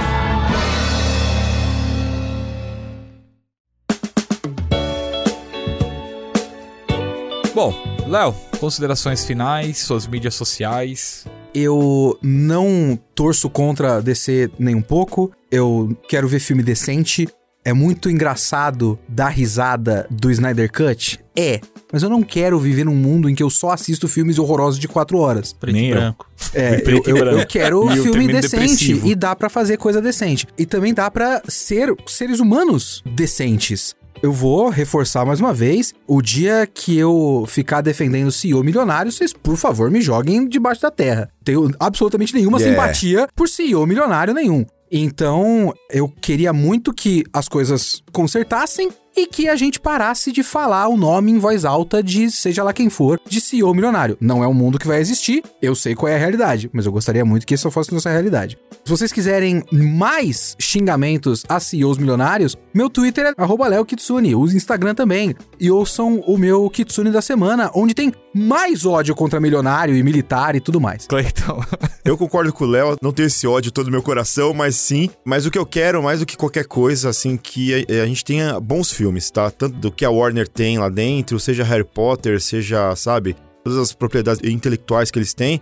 E da DC, principalmente, porque a gente vê bons filmes da Marvel, eu gostaria de ver bons filmes da DC, sair do cinema, poxa, que legal, sabe? Tipo, vi um bom filme do Superman, vi um bom filme do Lanterna Verde, do Flash. A gente, como fã, só sai ganhando. E aí isso é bom porque vai fazer a Marvel tentar melhorar ainda mais, né? Porque aí você tem um perigo real e imediato ali do outro lado, fazendo filmes tão bons e superando eles, sabe? Então, quem vai sair ganhando é a gente. Então, eu quero que dê certo. Concordo que o cara tá fazendo de uma maneira que não é ideal, nem deveria ser desse jeito. Deveria ter sido, né, um pouco mais humano, digamos assim, né, com todo mundo ali. Mas eu quero que tenha algum propósito maior aí nisso que ele esteja fazendo, que em algum momento ele fala, olha, eu tava fazendo tudo isso por causa disso aqui, agora a gente tá trazendo todo mundo de volta, trazendo uma galera, sei lá. É o mundo dos sonhos? É, mas eu gosto de acreditar que talvez ali no futuro a gente tenha alguma coisa mais bacana na frente pra Warner DC. Minhas redes sociais, Clayton SF no Twitter e no Instagram e o Príncipe da Proteína na Twitch e também no Mais Geek de segunda a sexta e agora de sábado também na tela da Band, assim como as nossas lives que ocorrem também de segunda a sexta aqui, da 1h30 e também às 5 horas da tarde. Gil. Concordo com todo mundo aqui. CEO rico fazendo o que tá fazendo aí.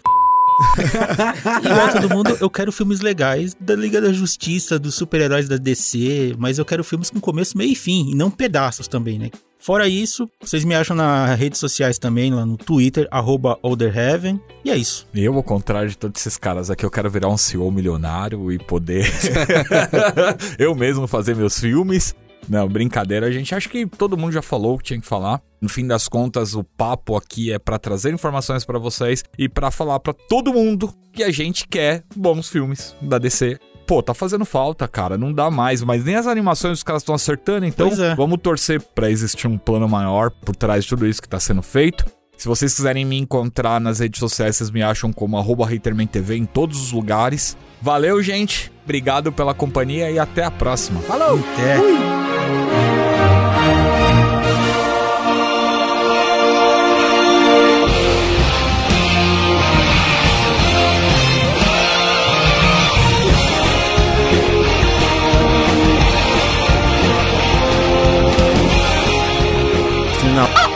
O cara compra, encheu o frigobar dessa merda aí com groselha. É um refrigerante. Groselha no bagulho? É, fazer um É, tinha o refrigerante cara do, do TI lá, o tiozinho, o cara tinha um frigobar que tava do lado da mesa dele, assim. A única coisa igual que vi no japonês lá, gordinho, quase morreu do coração. O cara do, do energético? O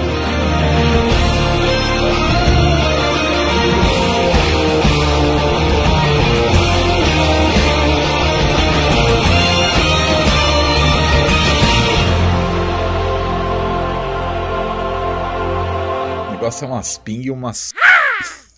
Já resolve? Não é só.